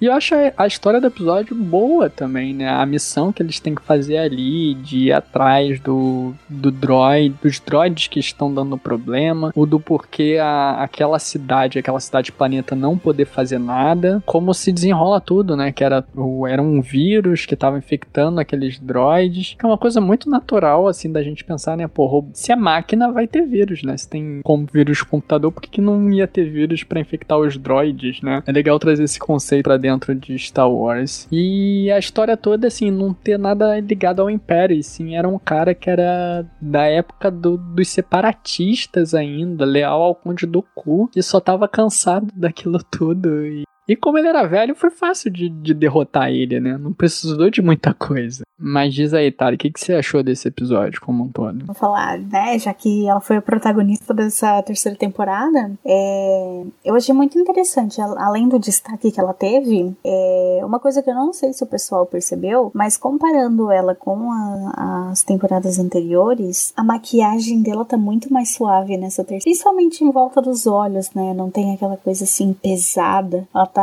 parece com uma cara mais clean. Então, eu acho que isso ajudou muito, assim, é, que eles quiseram transmitir da personagem. Eu não, assim, porque a maquiagem às vezes ela muda muito o rosto de uma pessoa, né? Então eu não achei que foi aquela coisa agressiva, aquela coisa de, ah, eu tô correndo, tô muito atrás é, de vingança. Não, eu estou mais calma, estou mais serena. E isso, de alguma maneira, eu acho que eles quiseram trazer na parte da maquiagem, tá? Mas eu posso estar errada também, mas tá bom. E sobre esse, é, esse episódio da Liso e do Jack Black, eu fiquei assim, não acredito, porque é, eles juntaram é, duas pessoas famosíssimas é, que estão aí na tanto do cinema quanto da música. E eles fizeram um casal perfeito. Eu achei um dos casais mais legais de Star Wars, sendo bem sincera, porque me convenceu, né? É, ele ter passado pelo programa né, da anistia e ter gerado resultados positivos é, foi totalmente diferente da. Esqueci o nome imperial. Elia. El, ah, Elia. Isso, Elia. É, a anistia que ele acabou passando, né? Esse é, da Nova República, é, acabou me convencendo. É assim, de não, é, ele é realmente assim. Ele entendeu que ele fez as coisas erradas, mas ele não está disposto a abrir mão do que ele conseguiu, né? Porque você pode ver que o, o planeta em que eles estão é, tem os seus luxos, né? Tem os seus confortos. Então, para que, que ele iria trocar uma coisa dessa? Acabar trocando também a mulher dele, né? Que tem toda aquela questão de que ah, ela era a princesa e tudo mais, né? O casamento deles não ia dar certo, né? Segundo a visão das outras pessoas. Mas eu achei um casal, assim, bem convincente. Convincente. E o Grogu, ele não era o Grogu nesse episódio, né? Basicamente, assim, ele era o bebezinho ali no, nos braços da Liso e tá tudo certo. Tanto que nesse episódio, é, ninguém fala o nome dos personagens. As pessoas só falam a Liso e o Jack Black, né? Então eu acho que ficou muito memorável e é, nós temos já registros em outras é, produções dentro de Star Wars que no fundo, no fundo, é, Star Wars ele é feito por outras pessoas também. Não estou desmerecendo o elenco, né? O ator que estudou e tudo mais, porque o Jack Black e a Lisa eles têm essa carreira é, artística, né? E isso mostra que assim, ah, uma cantora sim pode fazer um papel em Star Wars. É, o Jack Black que tem uns papéis assim bem diferentes, né? É, em outros filmes. É, pode também estar em Star Wars, né? É, um exemplo, um exemplo do que eu quero dizer é que Star Wars é feito por gente como a gente. É o caso do Samuel L. Jackson, que ele chegou e falou: ó, oh, eu queria um sabre de luz de cor diferente e ele tinha um sabre de luz de cor roxa né? Então, eu acho que esse episódio acabou transmitindo muito essa, essa questão. Total, cara. E, e assim, por favor, Lucasfilm, bote mais gente. Todo mundo que quiser botar Star Wars assim, que seja famoso, arranja um, um papel porque a gente quer. Eu, como eu falei, eu sou muito fã do Jack Black, então, assim, muito bom ver o Jack Black ali em tela. É, esse episódio, ele é dirigido pela Bryce Dallas Howard, né? E eu gosto muito quando ela dirige Star Wars. Ela dirigiu também na, um episódio na primeira temporada, que foi aquele do Santuário. Aquele episódio lá que é numa vila de, de pescadores, né? Todo mundo e... o Jaren lá. Isso, que é o episódio que o, o Jim tira o capacete pela primeira vez, né? Só que a gente não viu o rosto dele. Ela dirige também na segunda temporada o, o episódio A Herdeira, né? Que é o, se eu não me engano, é o episódio da Da Soca, não é? Se eu não me engano, sim. Eu, tenho, eu teria que voltar ali na temporada. Ela dirige o episódio lá do, do Boba Fett, que é o episódio do Din Djarin, né? Que é o retorno do Mandaloriano. Ela dirige também o, esse episódio, né? Na terceira temporada. Então, assim, ela é uma pessoa que entende Star Wars e ela faz muito bem Star Wars. Eu gosto muito dos episódios que ela dirige e esse não foi diferente. Como eu falei, a história é boa, o roteiro é legal, a solução ser tão simples é muito legal legal e conecta com outros conceitos que a gente viu ao longo da temporada, né? Como o programa da anistia, a gente vê o negócio do do, do vírus lá que tá ocupando, que tá pegando, né, o, o, os droids e fazendo eles funcionarem de maneira inadequada. Inclusive tem uma cena maneiríssima que eles vão lá num bar de droids, né, e é tipo um espelho para aquela cena do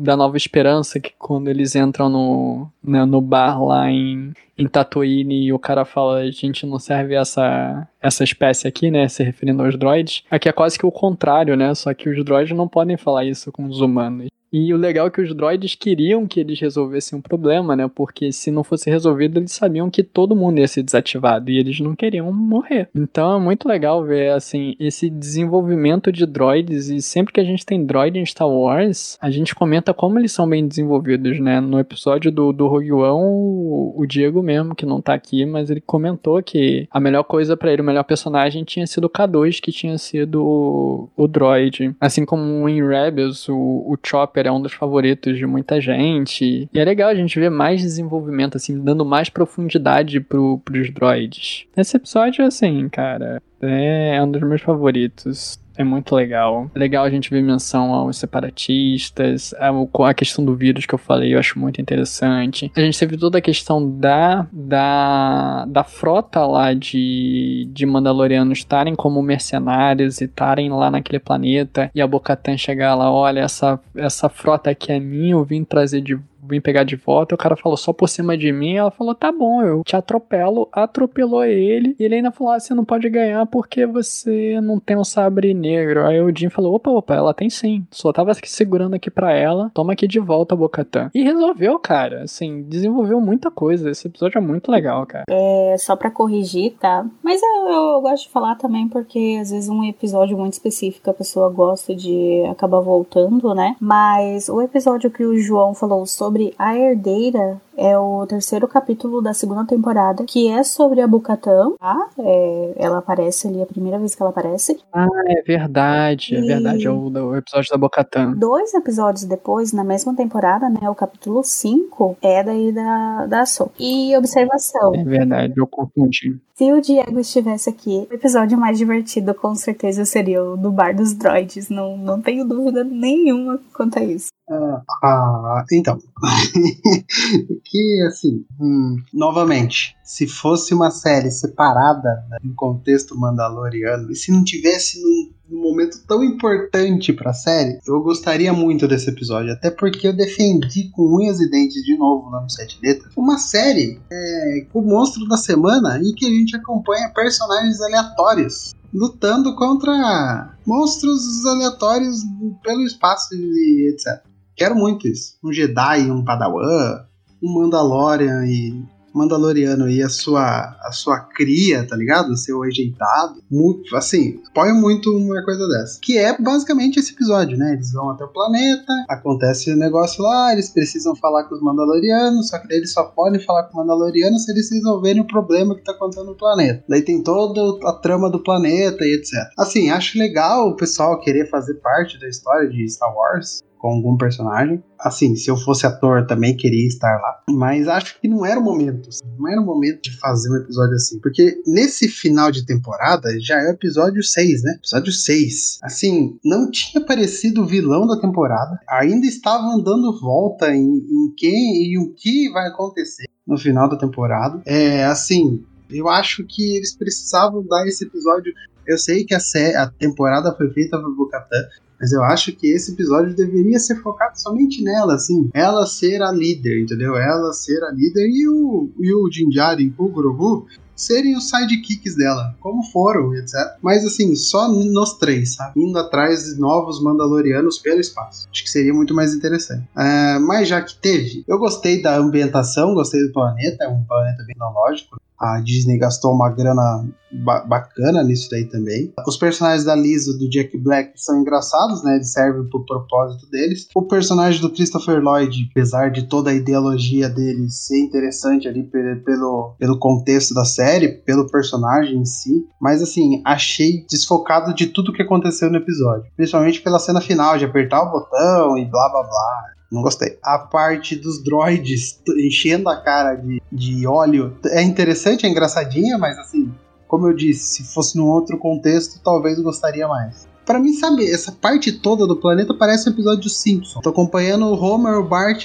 chegando no planeta e aprontando um milhão de coisas. Seria interessante o episódio do Simpsons. Alô, Simpsons faz um episódio desse. E é isso sobre esse episódio. Ah, como eu disse, né? Ah, por tudo que acontece nos dois outros episódios, Os Espiões e O Retorno, acho que esse era o episódio mais importante da temporada. Em colocar a Bocatã como a líder de tudo, falar: olha, pessoal, ela é a Mandaloriana dessa temporada e pronto, final. E a gente vai dar um episódio somente para ela, só pra, não que a gente não tá dando a temporada, mas um episódio só para focar no que ela quer, no que ela quer conquistar, em como ela conquistou e etc. Até dá para fazer um episódio de flashback da Boca Pan, ela relembrando coisas com a família e etc. Mas é isso, é isso. Eu concordo com você, concordo mesmo, só que eu tenho uma observação. Nesse episódio ficou muito dividido. Ah, quem que. Porque assim, eu chipei, tá? Nessa terceira temporada eu chipei loucamente Bocatã. Jinjari e o filho agora do Jinjari, o Jingrogo, entendeu? Chipei mesmo, foi inevitável. Mas é, nesse episódio aí, o Planeta da Lily do Jack Black, é, ela aprendeu uma coisa muito importante, porque uma hora é, ela ficava à frente, outra hora o Jinjari. E quando eles foram é, e extrair uma informação extremamente importante que eram os companheiros do Quill, trabalhou muito tempo pro Império e aparece lá na primeira temporada, é, é uma coisa que assim, é, ela aprende e não dá para falar de qualquer jeito, sabe? É, você tem é, a galera ali mandaloriana, a sua família, o seu clã, mas você também tem que entender as outras espécies, as outras espécies, saber como funciona. Então, naquele momento, se o Din Djarin não estivesse com a Bukatan, a coisa seria um pouquinho mais complicada, porque ele conseguiu conversar com o pessoal que monta os droids, né? E aí ela até pergunta, nossa, o que que foi isso? E aí o Din Djarin só falou, ah, eles se comunicam de uma maneira diferente. E tenho dito.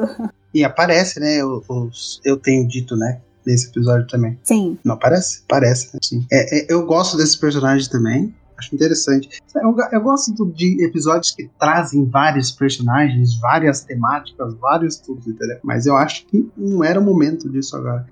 A temporada nesse momento precisava do punch, sabe? Do, oh, agora vamos, é agora. Mas não teve. Mas esse episódio, ele é o episódio para preparar o ato final, né? É o episódio que faz o, a galera que era da Bocatã voltar então ele tem esse papel de fazer voltar, de juntar, né, todo mundo ali para preparar para o final. E outra coisa, assim, esse negócio de muita aventura de RPG que tem nesse episódio é muito a primeira temporada de Mandaloriana. A primeira temporada é toda assim, é o caso da semana. E esse episódio ter sido o caso da semana, o episódio mais caso da semana da temporada, né? Eu achei muito legal. Assim, não só pelas coisas do caso, como eu já comentei que eu achei interessante, né? Mas isso é algo que a gente viu a primeira temporada inteira de Mandaloriana Mandaloriano. E ele fez essa ponte pro final, né? Pra, pra união do, dos Mandalorianos, né? Os dois clãs ali principais se juntando através da, da ação da Bocatan com a ajuda do Jin, né? Então acho que cabe muito esse episódio. Acho que diferente do Dr. Pershing, que a gente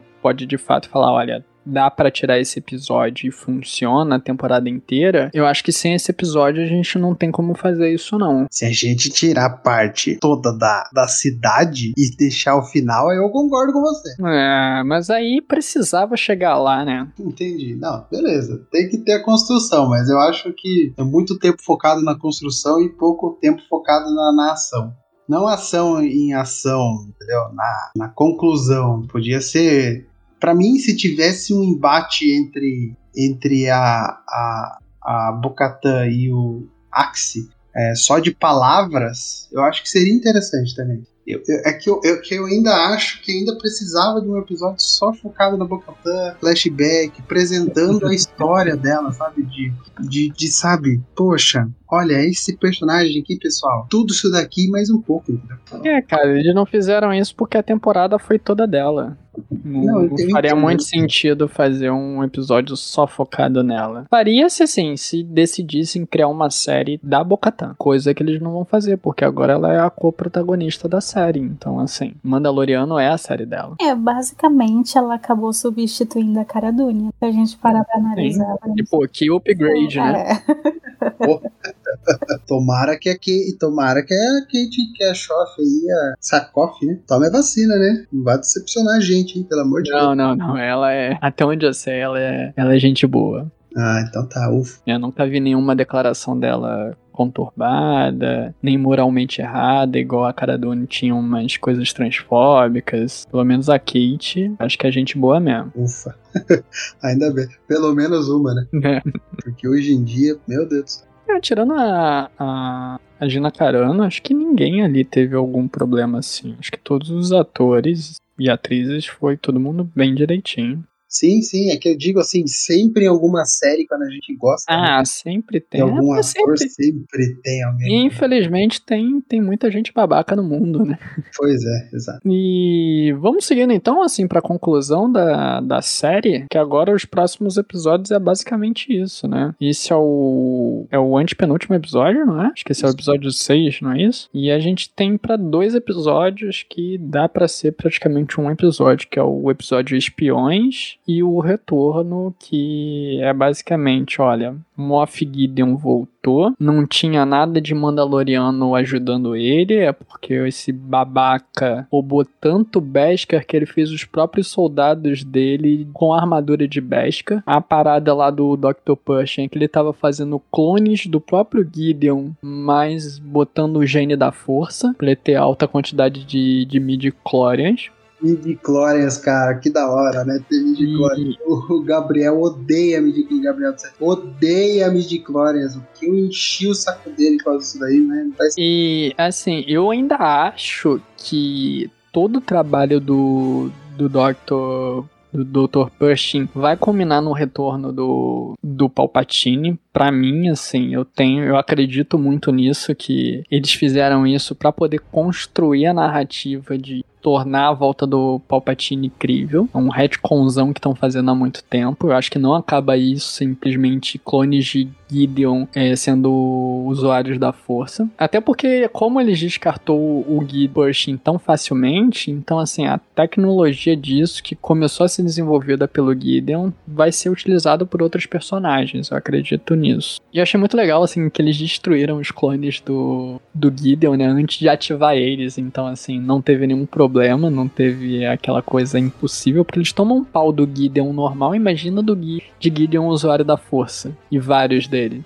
Ninguém ia sobreviver ali. É verdade. E o Gideon fica puto, né, quando destrói os clones dele. O Jin Jaren, ele já levou, assim, ó, passou no sufoco com dois daqueles Dark Troopers. Pois é, cara, imagina contra. Sim. Na hora que ele tá abrindo os, os portões lá, vocês falam?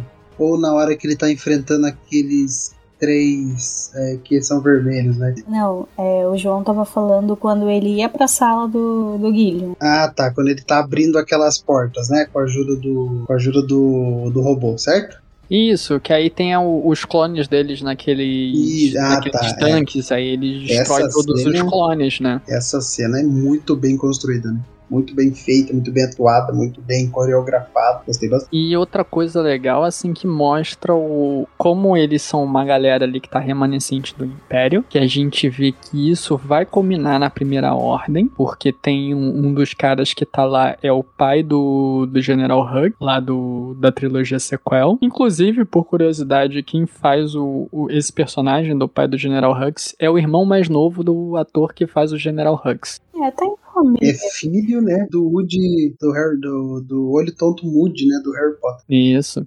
Os O... dois, né, os dois são filhos. Isso. E aí. Gleison, assim. É, os Gleason. E aí a gente vê, né, ali como ele pede as coisas, né? Que ele precisa de, de soldados pretorianos, precisa de nave, precisa de um monte de caralho. E aí ele convence o pessoal que isso é necessário, né? E mostra como eles estão ligados ao ao grande almirante Troll, né? Que tá voltando, eles estão esperando a volta deles, eles ainda não sabem, né? Então tá voltando e fala que o, o- outra coisa que o, o pai do, do General Rex fala é do, do projeto Necromante, né? E a gente não tem muita informação do que seria esse projeto Necromante. Será que é fazer a volta do, do próprio Palpatine? Será que isso tem a ver com ressuscitar é, é, pessoas do Império? Porque tinha até uma O- parada até dessa, né? próprio, O próprio Snoke. troopers, né? Isso. O que, que isso terá, tem a ver? Então, assim,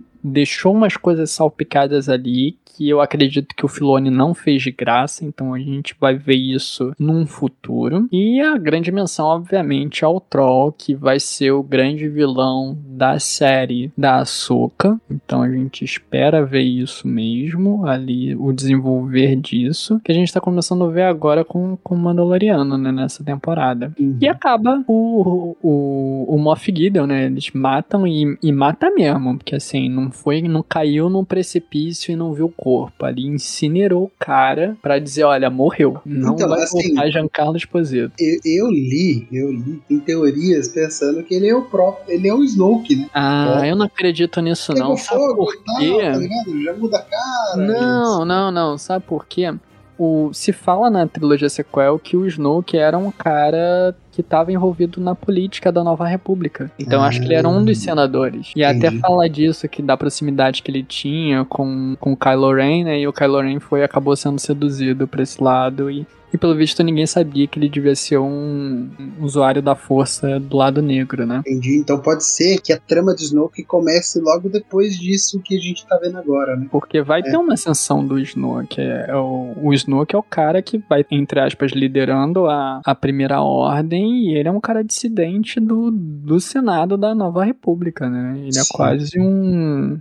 Se o Palpatine fosse o, o Morgoth, o Snoke seria o Sauron, né? Uhum. Então ele era o cara que era o, tava ali o herdeiro dele, enquanto que a gente vê o, o Troll como o herdeiro da, da parte militar, que depois isso vai cair na mão do, do General Hug, né? Quando a gente vê a ascensão da primeira ordem. Então, assim, muitas pontas que deixaram, eu acho que tudo isso vai ser conectado, nada foi gratuito. Mas como cena mesmo, assim, da gente ter visto, eu achei muito legal de ver aqueles troopers todos com jetpack, né? E com as armaduras de Beskar, rivalizando de frente com os Mandalorianos, né? Dando um pau nos Mandalorianos. Inclusive, saudade aí o Paz Vizsla, né? Que vai. Paz Vila vive na nossa memória agora. Sim, sim, sempre viverá. E o Jin sendo sequestrado, né? Mas depois ele, ele consegue sair. E, claro, o Grogu utilizando o andador dele, dizendo sim e não. É muito maneiro, cara. Por favor, dê um. Eu quero que esse andador dele vá sendo modificado ao longo da- das temporadas e ficando cada vez mais Transformers, assim. Eu quero ver isso. Eu, eu, eu espero que ele já ande por ele mesmo, tá ligado?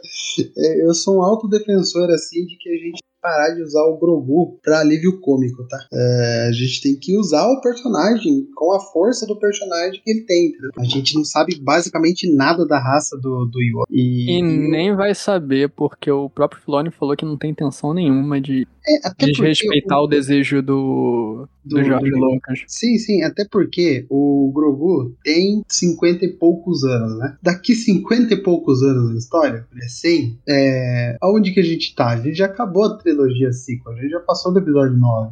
Então, assim, sabe, eu acho que é meio difícil mesmo avançar com a história do Grogu.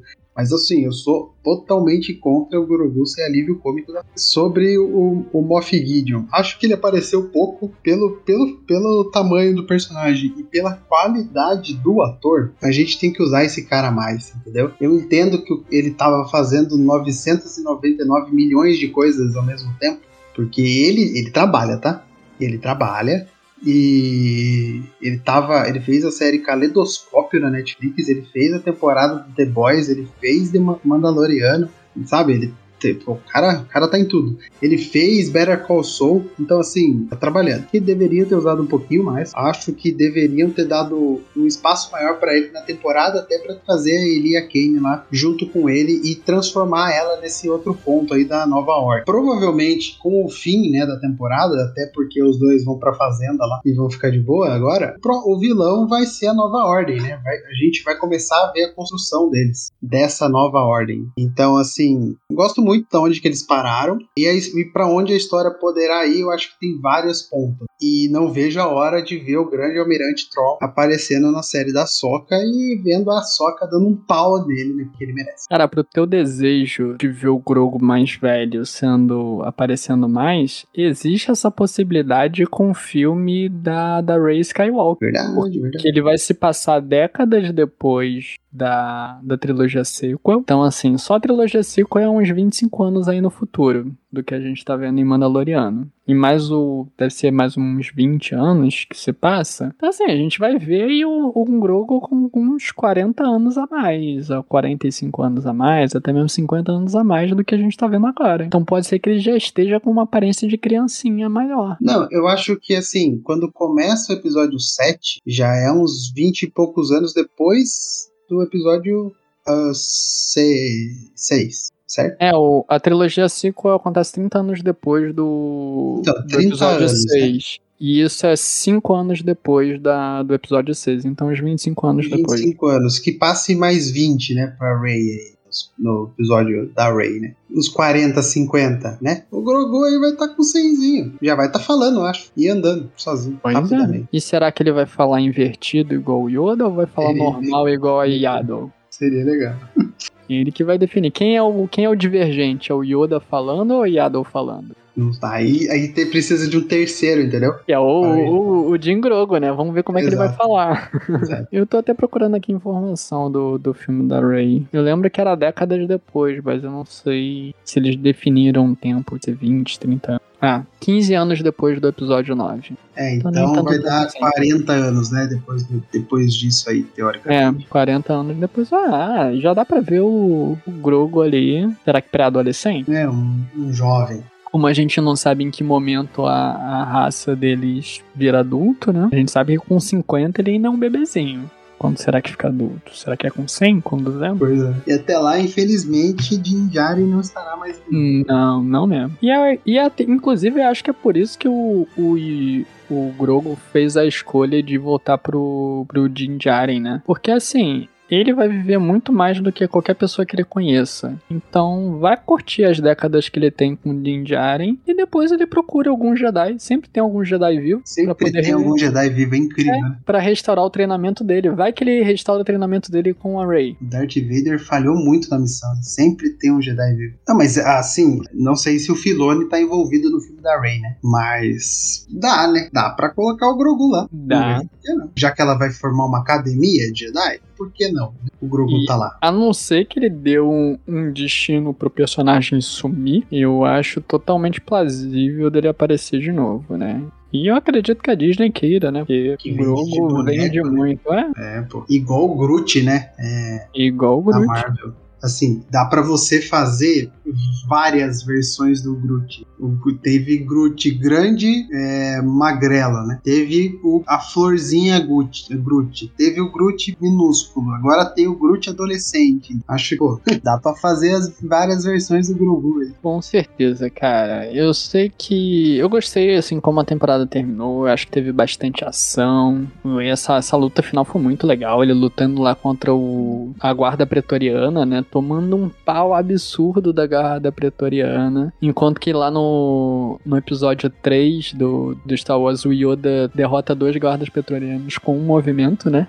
Antes de lutar contra o Palpatine, você vê como o Yoda era foda e, e como esses caras são difíceis de. Eles são a elite mesmo, né? Mas consegue derrotar todo mundo ali e com a ajuda do, do pequeno Grogu, enquanto que a Bocatan vai solar o, o, o Moff Gideon, né? E no final o Grogu salva todo mundo com o poderzinho da força, mostrando que o treinamento dele com o Luke Skywalker foi produtivo, porque, pô, aguentar aquela explosão ali fazendo aquele campo de força igual a Jean Grey foi muito legal. Sim, concordo. E é isso, né? Ele volta pra Navarro, pegar a fazendinha dele lá, viver com o Grogu. E se eles quisessem encerrar os personagens, poderia, porque foi um final digno ali pra eles, mas a gente sabe que vai continuar, né? O próprio John Favreau falou que, que eles voltam pra quarta temporada. Ainda bem, né? Porque É. se acabasse assim, eu ia ficar chateado. É óbvio, vocês Apesar acham de que eles vão um- acabar com, com Baby Yoda? Jamais. Não, jamais. E ah, assim, acho um final, um final de história, quando a pessoa, pô, não morre, é, não acontece nada de ruim com a pessoa, sabe? Um final em que ele decide descansar. Eu acho um final super, super plausível, né? Final do Thanos, assim. É, pô, matei metade do universo, agora eu vou, vou construir minha fazenda. É, pô, plausível. É, o final do, do, man- do Djarin com o Din Grogu, plausível também eles fazerem a casa deles e etc.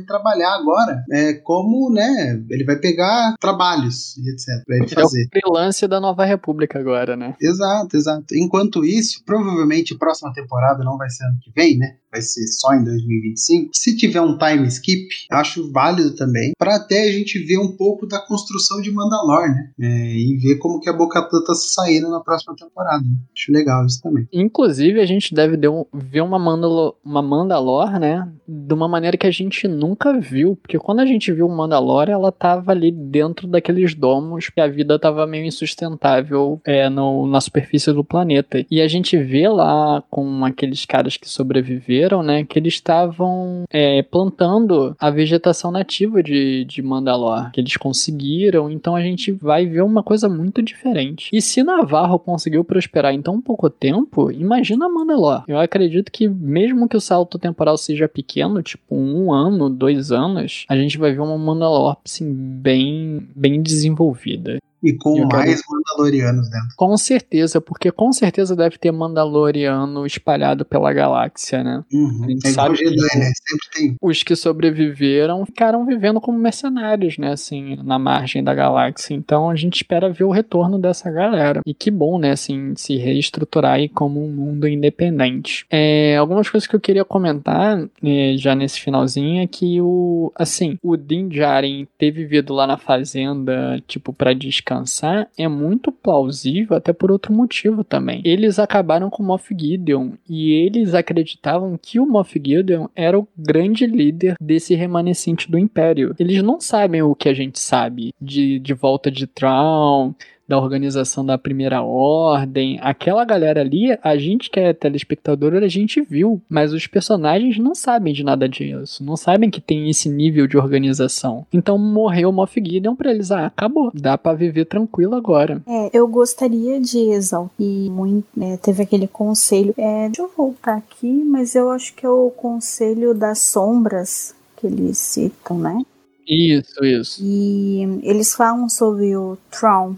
E até o Moff Gideon, ele meio que subestima, né? Ah, será que o cara tá vivo mesmo, né? Pô, o cara não tá aqui, pô, na luta que nem a gente, né? Ne- Nesse sentido, né? Então, meio que eu vi que ele acabou inferiorizando o Tron, né? Mas pra quem conhece o personagem, é, sabe que ele é muito sistemático com algumas coisas. É, lá em Rebels, o que que acontece? Ele fica muito interessado às vezes povo, uma civilização. Então, os Mandalorianos, eu acho que nesse ponto, né, se eles quiserem fazer uma ligação entre o Mandaloriano e a série da Soca, né, que eu eu não sei onde é que vai levar a história do Tron, é, qual vai ser o final, e se vai ter o final por enquanto, né, nesse, nesse ano ainda. Só que a questão é que, pela história da, da, da Sabine também, né, é, eu acho que vai mexer muito nessa questão. Se, se fosse pra chutar alguma coisa, né, seria essa coisa na, na quarta temporada. Posso estar chutando muito longe, mas enfim. Pelo fato de ele ser realmente um personagem que, assim, ele sabe tanto sobre a cultura de um povo que quando ele começa a falar, né, não é aquela coisa que ele fala com raiva ou com intimidação, mas é uma coisa que é,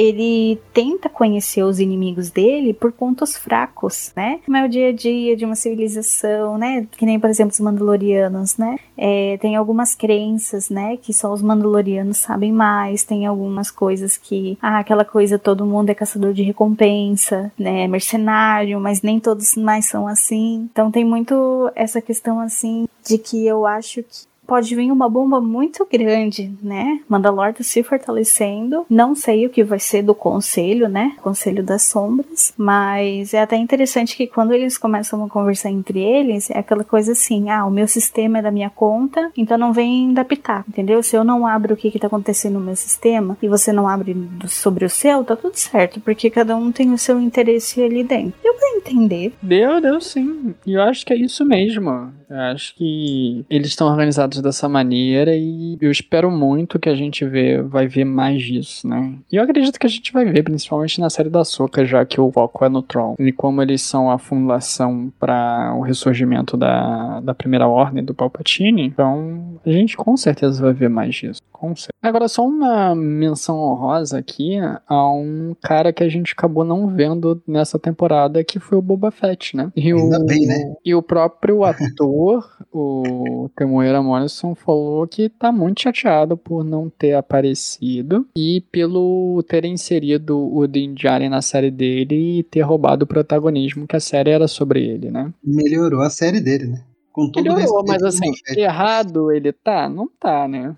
Errado tá a Disney de fazer tanta coisa com o Boba Fett, né? Talvez errado tenha sido a liberdade que deram pro, pro Robert Rodrigues com essa série. Talvez também. É uma série um pouco difícil. Talvez se tivesse mais controle ali, ou se fosse outra pessoa, acho que a gente ia conseguir boas coisas. Até porque o episódio que o, o Boba Fett aparece em Mandalorian é um episódio muito bom.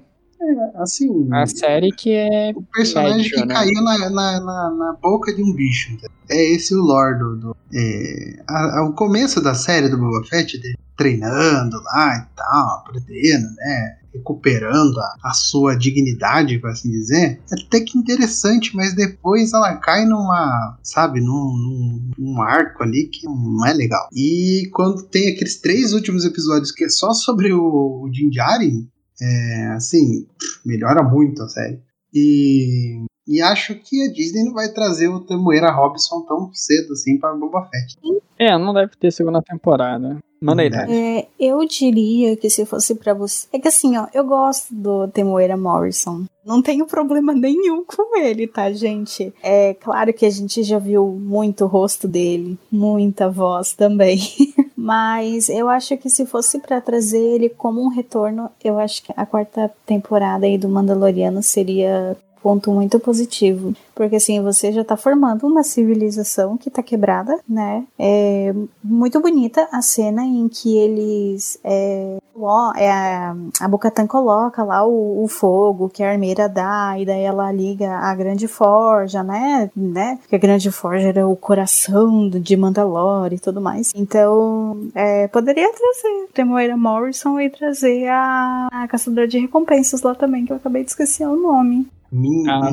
Fen- E a Fênix. Shane. Então, eu acho que seria um bom momento, entendeu? Tipo, ele largar lá a areia, esquecer, entendeu? O povo que ele aprendeu lá já morreu, entendeu? Os caras foram liquidados. Então, é, eu acho que seria muito importante. E, e o, tem, o, o Boba Fett, né, como o Jungle Fett, foram dois personagens extremamente importantes, né? Principalmente o, o pai dele, né, o Jungle, que foi é, o doador do DNA, do DNA, né? Então, assim, eu acho que seria mais do que suficiente, assim, ah, o pai dele começou é, como um Mandaloriano, entendeu? Ele ter esse destino, o, o, o Boba Fett, né, o filho, ter esse destino, né, retornar a Mandalore, estar com os Mandalorianos, porque o que é o princípio da série dele? É não estar sozinho, mas também não é aquela coisa de você ter alguém em cima de você te enchendo o saco pra, pra fazer alguma coisa. Ele tem o controle dele lá na, lá no onde era o, o covil lá do Do isso, Jabba. do Diaba, entendeu? Só que ali é aquela coisa assim, a cidade está desenvolvida e tudo mais. Só que o, o que eu veria pra honrar o personagem de- depois da série dele, né? Por mais que ele tenha lutado pra conquistar o que ele conquistou, eu acho que seria esse retorno pro, pro coração do que ele sempre foi, entendeu? Então, galera, é, a gente vai chegando aqui ao final da temporada. A gente meio que já falou de todos os episódios, já até especulamos algumas coisas do futuro, do que a gente espera, né? Então, pra não ficar um cast de 5 horas e o Diego me matar depois, vamos puxar aqui as nossas considerações finais e a gente se despede. Então, Thalia, dá aí suas considerações finais e faça seus jabás. É, bom, a minha consideração final, eu não vou nem falar pra pedir pra assistir. já tô, já tô tentando largar um pouquinho, é sempre isso que eu falo no final. Mas a consideração que eu queria levar aqui é aquela dúvida que eu fiquei, será que vão mostrar? Será que não? E acabaram mostrando que é, na primeira e na segunda temporada do Mandaloriano ficou muito aquela especulação de quem tinha retirado o Grogu do Templo Jedi, né? E se levantou uma questão aí de um rumor até forte, né? De que tinha sido a Barry Zoff. Só que no fim não foi ela, né? Então, é, essa resposta que o pessoal estava aguardando é, me deixou muito satisfeita. É, eu, fico, eu fico até feliz que não tenha sido a Barrys mesmo, porque eu não gosto dela, não tô nem. Não sei o que aconteceu com ela, mas enfim. É, fica aqui o meu agradecimento, mais um convite. É sempre muito bom estar aqui falando sobre Star Wars e sobre outros conteúdos também. É, eu participo de outro podcast, que é o Popcast. E se você quer encontrar a gente, né? é, Diego também participa de lá, né? É, eu acho que foi essa semana gravou. O Everton, que é do Popcast, veio gravar aqui no Elementar também. Então a gente já tá fazendo até essa, essa troca aí de, de membros do, dos casts. E pra quem quiser acompanhar é, as nossas redes sociais, é, são o Twitter, o arroba Popcast 2018, o Facebook Popcast, o Instagram PopcastPB. E a gente tá no Spotify, no Deezer, em todos os agregadores de podcast. E pra quem quiser me acompanhar, eu estou por lá, mas eu também estou aqui no Elementar também em outros episódios sobre Star Wars. Então, muito obrigada. E até o próximo episódio. E você, Gui, dá suas considerações finais aí e faça seus jabás. Beleza, mais uma vez agradecer o convite. Diego me convidou ontem, ontem datando o cast, né? Numa gravação anterior aqui que a gente veio para falar sobre Pânico 6, convidou aqui para vir falar sobre a terceira temporada de Mandaloriano. Ah, aceitei, né? Porque, assim, apesar de eu ter reclamado de várias coisas, é uma série que eu tenho pra, eu gosto de assistir, né? Eu gosto de acompanhar, eu gosto de ir atrás, não só por ser Star Wars, mas por ser uma série importante para até para franquia, até para quem gosta, né, de a cultura nerd em geral. Então, assim, é, para você que tá acompanhando aqui a gente até esse momento, você já deve ter assistido a temporada, então repasse, né? Repasse pro amiguinho, repasse pra amiguinha, repasse pra mãe, pro pai, pra tia, pro tio, uh, para todo mundo, para assistir Mandaloriano, que é uma série, é uma série leve, é uma série com tem ação, ação, uma série que tem um pouco de drama para quem, quem, gosta de drama, tem é, comédia, tem tudo ali. Né? Então, assim, a Disney não economiza um centavo com a série, né? Ela gasta tudo que ela precisa gastar, ou seja, é maravilhoso. Todas as cenas de ação são bem coreografadas. Tem um Star Destroyer caindo no último episódio, pra vocês terem noção, né? Então, assim, é, é, um, é um negócio caro, é um negócio bem feito e é um negócio que a gente preza pela qualidade sempre, por isso que eu reclamo de algumas, algumas coisinhas, mas aí é culpa de roteiro e também de gosto pessoal. É, mais uma vez, obrigado. Uh, gravei com o Everton ontem, gente boa demais. E o pessoal do Popcast, né? Convidadíssimo para ir participar lá do Podpacast, que é meu podcast. É, para você achar, é só procurar por Podpacast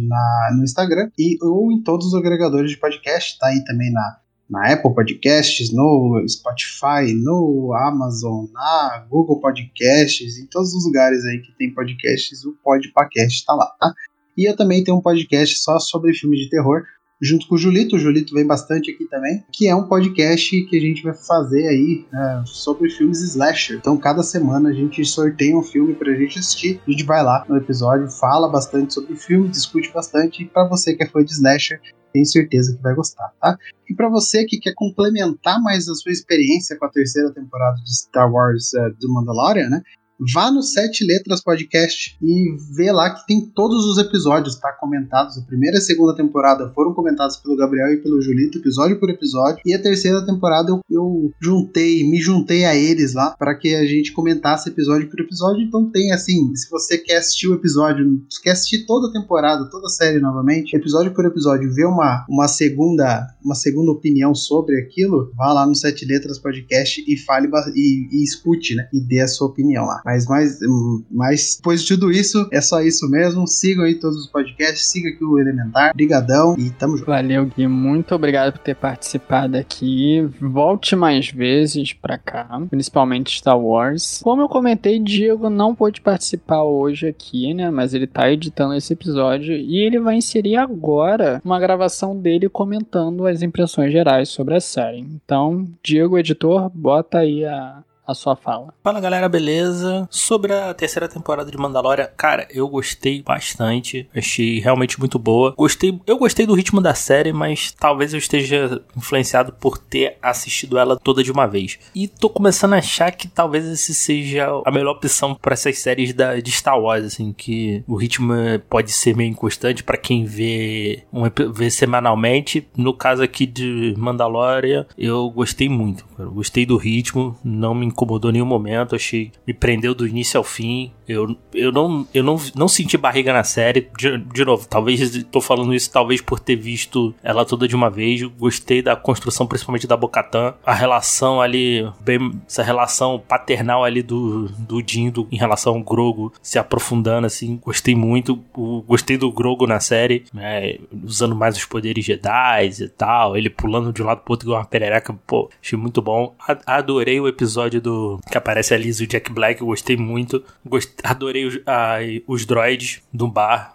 Eu achei muito maneiro. Esse lance ali da, da clonagem que pode dar, a entender aí de. Como o João falou aí no episódio do, do da volta aí do Palpatine. Indícios ali, talvez, da primeira ordem, né? Esse surgimento da primeira ordem ali e tal. Cara, foi, foi uma temporada bacana. Eu acho, pra, pra mim, pelo menos, tá no mesmo nível das duas primeiras. Não achei, não achei ruim. Gostei bastante. A Boca reunificando Mandalore ali, todo, todo esse conceito ali dos povos se unindo, botando suas diferenças de lado por um bem maior, eu achei muito maneiro. As cenas de ação na série, para mim, estão tão bem melhores do que das das duas primeiras temporadas, eu, eu pelo menos achei. Assim, principalmente as, as lutas com, com os Mandalorianos, assim, com somente voando e tal, eu achei muito bacana. E, e a série, assim, dá a entender que deu um final ali pro Jim, pro Jim pro Grogo, em certo, uma certa forma. Ah, ele vai fazer as missões dele ali, vai escolher o que ele vai fazer e vai estar tá ali com o filho dele. Rolou aí uns boatos aí que o Pedro Pascal talvez não volte pro personagem. É aquilo. Daí passou, passou o bastão para Bocatan. Então, se uma próxima temporada a gente vê a Bocatan reconstruindo Mandalore e ver a, ver a série por ela, tá ok.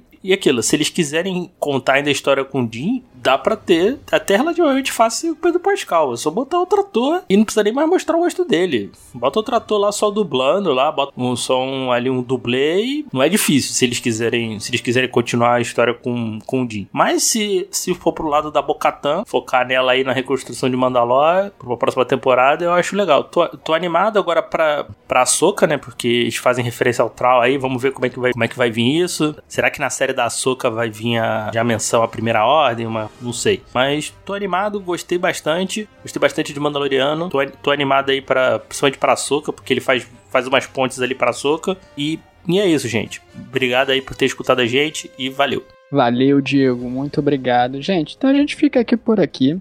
Nós fizemos um mês de Star Wars agora em abril, né? Pegando o iníciozinho de maio. Então a gente gravou sobre a trilogia sobre a trilogia clássica. A gente gravou sobre Bad Batch, segunda temporada, sobre Rogue One, que foi o último episódio que saiu agora. Então tem muito episódio de Star Wars que a gente lançou agora. Fora todos os outros episódios de Star Wars que a gente sempre lança aqui, é o tema mais recorrente no Elementar é Star Wars. A gente fala de, de indicações de jogo, de quadrinhos, de cada um dos filmes a gente falou, né? E das séries também, né? A gente tem episódios da primeira temporada de Mandalorian, da segunda temporada de Mandalorian, das séries animadas, a gente fez Clone Wars, a gente fez Rebels, a gente fez Resistance, a gente vai fazer Tales of Jedi ainda, né, Thalia? A gente ainda tem que gravar sobre Tales of Jedi. E o que der, o que aparecer, a gente vai estar tá gravando. E mais pra frente, com certeza, a gente vai gravar soca. Não, isso não tenha dúvida. Esse já tá mais do que marcado. Guia, você tá mais do que convidado para participar quando lançar o da soca. E todos os outros também, né?